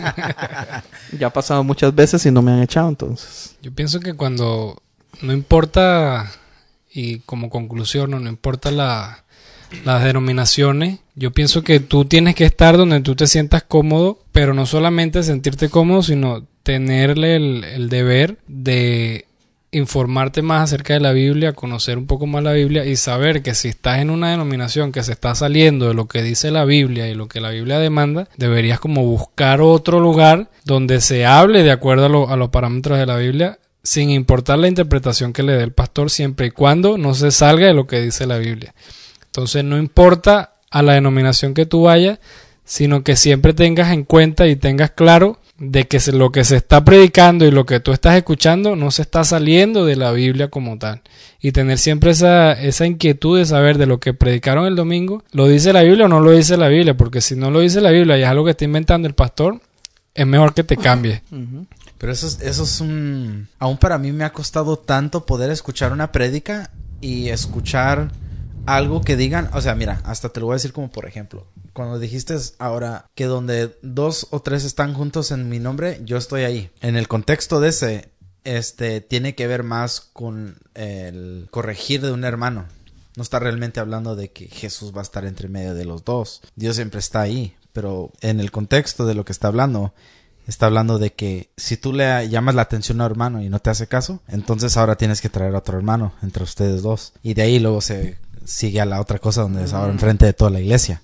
Y lo de ahí, después de ahí, pues ya, para afuera. Pero está hablando de la corrección de alguien. Entonces, siempre, siempre, siempre, o sea, el entender y lo que están predicando, a veces lo predican con tanta convicción que es muy fácil creer. Mm, Ahí es donde, Y no sentir que tal vez que me está diciendo la verdad el pastor o no. ahí es donde Eh, tu relación con el Espíritu Santo te lo va a decir si lo que ese pastor está diciendo es, es algo de su propia inspiración o él se está inspirando en, en la palabra de Dios. Ah. Yo tal vez pienso que sí, yo, yo pienso que tal vez el, el cuando usted dijo se sienta cómodo y todo, tal vez yo sé a lo que se refería, pero tal vez no fue la palabra correcta, que la comodidad también como la confusión de la comodidad que tuvimos ahora, la comodidad puede ser algo negativo.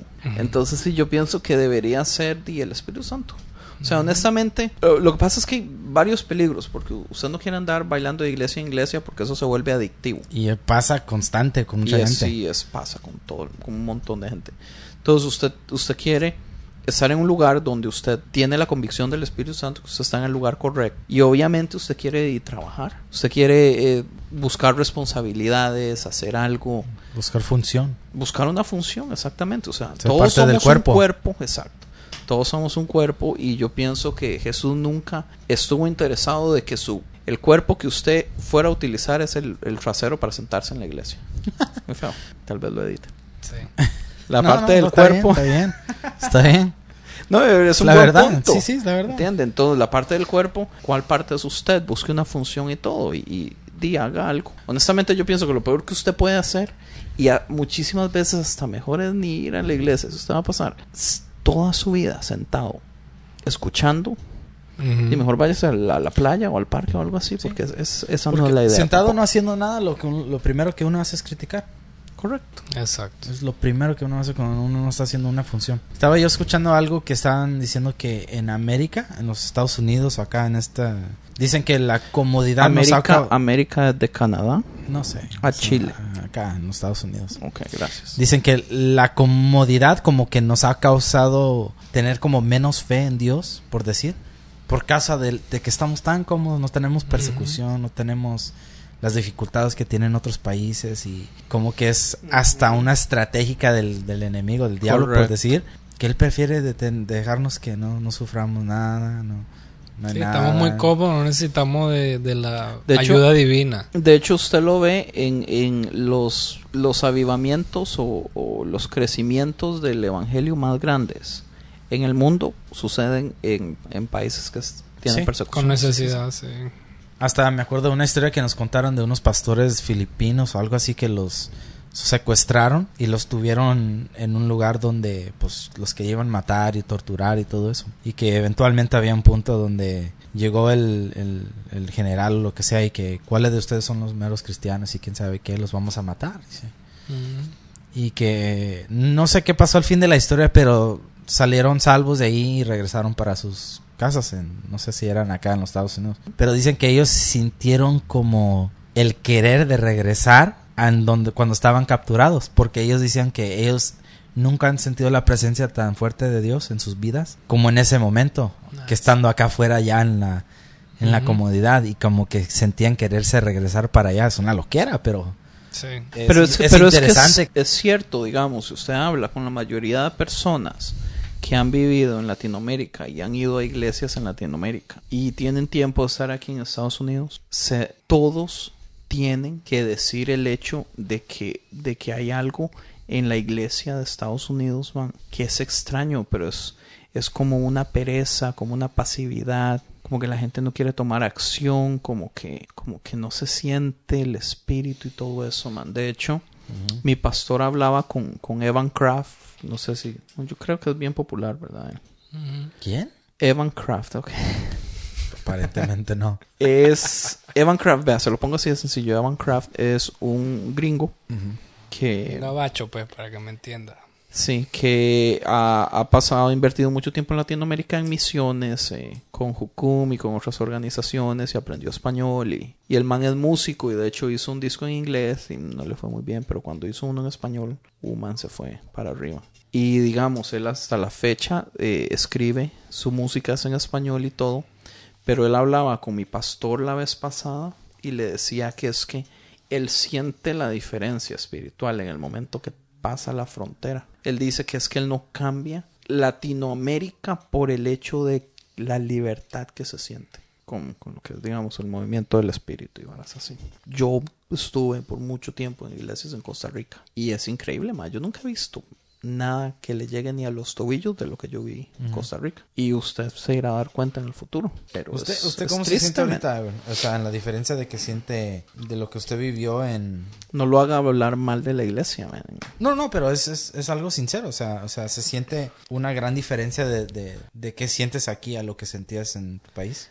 Aquí lo que se siente la diferencia es, y ya tú lo dijiste, es la, la pasividad y la comodidad que, que tú puedes percibir en las personas, de que simplemente eh, la mayoría, para no decir todos, vienen a la iglesia porque eh, quieren oír algo nuevo de la palabra, pero no porque tengan una necesidad como tal, así que les está perturbando en su vida. Es la diferencia en, por lo menos en, en mi país, por ejemplo, que tantas cosas que están pasando ahorita en Venezuela, cuando tú estás en la iglesia, tú puedes ver que las personas van con una necesidad, ya sea una necesidad eh, financiera, una necesidad familiar. Sí, van en una búsqueda total de Dios y tú lo puedes ver cuando dan el mensaje de que las personas se, se ven, eh, se ponen a llorar, tú ves que el Espíritu Santo eh, desciende en ese lugar y tú ves a las personas eh, en ese sentimiento de que fueron a buscar de Dios y lo encontraron en ese momento, están encontrando la respuesta que querían. Cosa que tú ves aquí incluso cuando, cuando cantas que tú le dices a la gente, hermano, levante sus manos o, o, o hable con Dios, tú ves a la gente como, ok, lo voy a hacer porque el, el hermano me lo, me lo está pidiendo como para que... Andrés conmigo. Sí, para que él, él vea que lo, lo estoy haciendo. Pero tú lo haces eso en, pido en nada. la, en las iglesias de, por ejemplo, en nuestros países de Latinoamérica, tú no necesitas decirlo, tú simplemente ves que la gente lo hace porque lo siente, porque le nace, Porque hay una y- sed, man, que, Sí. que no. porque lo necesitan y porque están ansiosos de recibir eh, esa presencia de Dios, de que Dios toque sus vidas de una manera tal de que tú no necesitas decirles absolutamente nada, sino que ellos adoran de una manera espontánea. Aquí es un poquito más como que, ok hermanos, ¿sabes qué? Vinimos a alabar al Señor. Levanta tus manos. Di conmigo esto, o sea, es como niños, ¿no?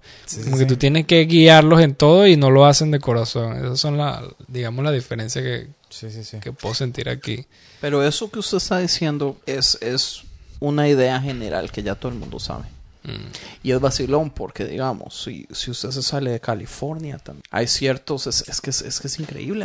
Yo lo he escuchado. Compárelo con como Hillsong. Correcto, hay, hay ciertas, hay ciertos estados donde, donde Pero ellos no viven tampoco en la, en la necesidad. O sea, en, en- en Australia no, no viven mal. No, pero ¿Qué, qué tienen ellos de, de- de que que ellos tienen ellos que no tenga yo. Que no tenemos nosotros? La qué son música, Pero ¿qué es de diferencia? O sea, ¿por qué ellos tienen la pasión que ellos tienen para crear? O sea, ellos literalmente crearon un nuevo genre de, de worship music. Nació de Hillsong. de hecho lo, lo han creado dos veces. ¿Por qué? Pero yo creo que ese, ese de tema debería está- ser para otro, otro- porque ese tema es muy extenso. De las iglesias como Hillsong. Sí, Que los, el- los mega Las- las mega churches. O sea, ¿Están bien o están mal esas iglesias así grandes? ¿Qué es mejor? ¿Una iglesia que tenga 5.000 miembros o Bueno, una ellos- iglesia que tenga Ellos 20 son miembros? denominaciones. Ellos una denominación independiente también. ¿Dónde hay más cuidado de las ovejas? Pero yo creo que ellos pastor, ¿una tienen iglesia dinero. de 10.000 o una iglesia Pero de es, es de también 20? como... Yo en lo ¿te acuer- personal, ¿Te acuerdas de las iglesias de, de um, uh, G12? ¿Tú has escuchado de esos? ¿Cuál? G12. Ajá. Esas iglesias crecieron mucho no por causa de que la iglesia era grande, sino que tenían grupos individuales entre las casas. Que ahora es un modelo muy grande por muchas iglesias que hacen grupos familiares. De ahí nació todo eso. pero es que el grupo familiar funciona porque el grupo familiar es un espejo de lo que era básicamente la idea de Jesús Sí, sí, sí. para su iglesia. Entonces, fijo. obvio que funciona. Claro. Pero, pero sí, yo pienso que todo depende de estructura, ah, todo depende de qué tan estrictos sean siguiendo las estructuras. Digamos, algo que a mí me pasa es... algo que a mí me pasa es tal vez falta de autoridad por amor. Yo no ando regañando a nadie y a veces me enojo y la gente ve que me enojo y pero lo dejo pasar porque ah, Pues le vale todo. no es que me vale, es que ay, No tiene veces- paciencia, man. eh, Tal vez mi problema es la paciencia. No sé, anyway. Yo siento que una iglesia grande, si se mantiene a una estructura, a un formato y son estrictos con respecto a eso, está bien. El problema de las iglesias grandes es el poder. Como, digamos, un pastor, porque volvemos a lo mismo, desde la iglesia del Nuevo Testamento de Jesús, Jesús nunca quiso que un hombre tuviera la autoridad, que un hombre fuera el centro, ¿entiendes? Jesús siempre quiso que él, Jesús de Nazaret, fuera el centro de su iglesia. Entonces, por eso, digamos, podemos ver a Mars Hills con Mark Driscoll, como man, ese man empezó de cero, hizo cosas increíbles, llegó a ser de las personas más influyentes en el cristianismo y man se fue abajo.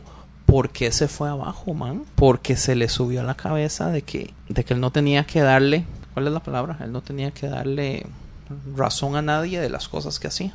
Entonces ahí es donde Era viene. él y él. Era él y él, sí. Él y el Espíritu Santo, según él, pero podía tomar decisiones donde, donde él, él creyó que él mismo podía romper sus mismas reglas. Entonces él las él- había hecho. Entonces él no modeló la estructura bíblica que Dios dice que eh, hemos de tener a alguien por cual le damos este contabilidad. Pero ¿cuántos pastores realmente tienen una persona a la que le dan Los, los que son legítimos para mí, los que yo conozco, tienen alguien que siempre son a- tienen la contabilidad. Ok, pero ¿cuántos conoce usted y cuántos hay en el mundo? No, pues claro. Ok, a eso me refiero. Yo conozco muchos también que lo hacen muy bien. Entonces de se puede decir o sea, que muy fácilmente las iglesias como Hillsong, TD Jakes, ah, los de, ¿cómo se llama? El, el de ah, Texas, tiene un super mega iglesia que es bien No calmadito. Ah, Joel Austin, mm, ¿tendrán ellos alguien que los contabilidad? yo creo que sí. Obvio. Yo creo que sí. Están donde están Todo no ese por, tiempo, por, por lo que era. Ellos Es que- tienen estructura y tienen... Es que fácilmente se puede llegar arriba y fácilmente se puede ir todo al, al- al basurero si no se maneja bien. I would disagree on you with that. Fácilmente se puede llegar arriba, así como están ellos. Ok, no, no es fácilmente. Yo diría lo totalmente contrario. Para llegar a ese punto donde tú puedes comprar un, un mega estadio, Pero es que yo a lo que me refiero es que hay personas a las que su iglesia se le... No voy a decir, no sé ni siquiera cómo se dice cuando una iglesia se hace 100 o 150 veces más grande. Man, en, en dos años, en tres años. O sea, yo sé que son dos años y tres años de trabajo fuerte. Pero en general, man, eso es rapidísimo. Rapidísimo. ¿tú crees que eso en parte tiene que ver con los tiempos? Estamos llegando a un punto de, de- de tiempo donde ya estamos acercándonos más al tiempo donde ya... pero volvemos a lo mismo, digamos, tal vez la crítica es una iglesia tan grande cuida sus ovejas del mismo modo, que yo honestamente yo prefiero iglesias pequeñas porque me gusta el sentimiento familiar. Las iglesias grandes Estoy casi seguro que eso se pierde, pero en una buena estructurada yo no sé cómo se maneja. Pero también volvemos a lo mismo, o sea, este país de las, digamos, 80 mil personas que tal vez van a, a la iglesia de, y estoy inventando el número porque no sé cuántos son, a la iglesia, digamos, de Joel Olstein, cuántos trabajan en la iglesia, cuántos están dando frutos y cuántos están utilizando solamente eh, ir y sentarse y recibir. Entonces, porque eso, eso es una buena crítica, o sea, ¿debe usted contar a miembros de la iglesia por asistencia o miembros de la iglesia por la cantidad de frutos que estén dando o el trabajo que estén haciendo? O miembro de la iglesia por 10. O también. Porque a veces yo, yo he entendido eso, que no porque no estás sirviendo, por decir, en ser parte del culto, no significa que lo que tú das, hay, hay gente que yo conozco que tiene negocios que dan más, que por causa de lo que ellos pueden dar, se aporta más en la iglesia. Y si no fuera por ellos, También. no vamos a tener el... Pero sí, pero si han pasado 10 años y todos los domingos llegan y diezman y están sentados escuchando y nunca han tomado la responsabilidad de absolutamente nada. Digamos que un día hay comida y no pueden ni siquiera ayudar en el, en el hacer la carne asada. Ya, pero eso ya es una cosa interpersonal entre las pero personas. cuenta como miembro. Claro, si él está dando su diezmo, yo me imagino que sí, ¿no? Pero es, que, Obvio. pero es que está mal hecho también. Pregúntale eso al pastor, verás qué No, te va a pregun- decir. Pero pregúntele a un ateo a ver qué opina de eso también. Pero el ateo no tiene nada de, de- de cómo criticar Porque es a la conveniente para la iglesia que le estén dando dinero, pero no está dando frutos también. Y se supone que usted como iglesia de Cristo debería estar haciendo su función adentro del cuerpo. Casi, casi que yo podría casi decir que tú no crees que sería un fruto de que si esta persona se ha estado quedando después de 10 años, que no se consideraría eso un fruto? Si alguien que está diezmando así, después de 10 años no sirve, pero ahí anda, se está quedando por algo. Ese es un fruto del pastor. Es que es un fruto del pastor, correcto. Pero es que, es que, ay, huepucha, es que también uno podría. E- Él va a dar cuentas a Dios un día que por dice- qué, por qué no hizo es lo nada. que dice la Biblia también de lo que es diezmo, entonces. Para lo Y mejor, no a lo mejor el fruto de esa persona es, es diezmar, porque acuérdate que si vamos al hecho de misiones, misiones no es simplemente ir y predicar. Para hacer misiones tú puedes dar, tú puedes ¿cuántas- orar y puedes ir. Entonces a lo mejor esa persona con su diezmo está manteniendo a 20 misioneros que están en el campo. Pero, pero bueno, eh, nu- nuestra iglesia es misionera y apoya. Pero ¿cuántas iglesias apoyan? Ahora, mi punto es, Eso es todo si nosotros tenemos, ya. tal vez, pero digamos, si nosotros tenemos una iglesia a la que le caben 500 personas, no, digamos que tenemos una iglesia a la que le caben 2000 personas y se recibe dinero de la gran mayoría, pero se está pagando un edificio gigantesco, se está pagando eh, las utilidades, se está pagando staff, que un, digamos, 60% se vaya en eso. Tal, vez que aquí ya, ya sí me va a meter en problemas. La Biblia dice que el dinero se daba en las iglesias en el tiempo de Jesús para ayudar a los pobres y alimentar a los hambrientos y todo eso. Ok, las misiones yo las entiendo, pero no todas las iglesias son misioneras.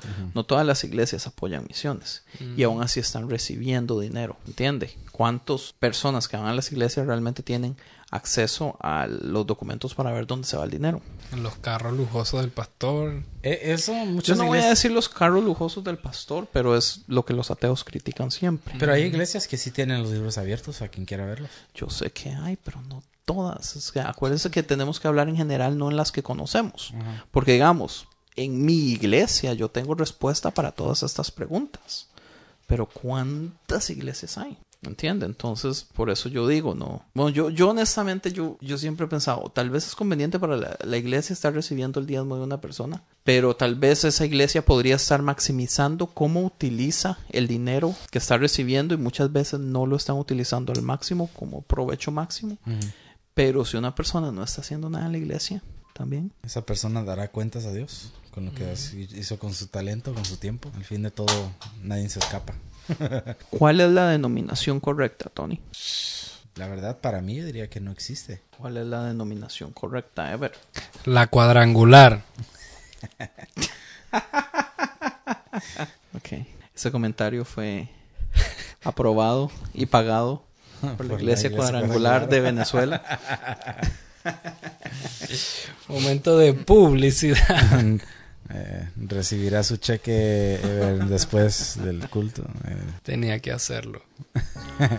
Yo creo que no hay. Yo creo que la denominación correcta es Jesús en nuestro corazón y, y- y dar frutos. Es así, estoy de acuerdo contigo. Y usted esté donde esté, si usted está dando frutos, usted está bien. Y deje que el Espíritu Santo lo guíe y, y haga algo. Deje de estar sentado en la iglesia todo el día. eh, Perdón, una vez por semana haciendo nada.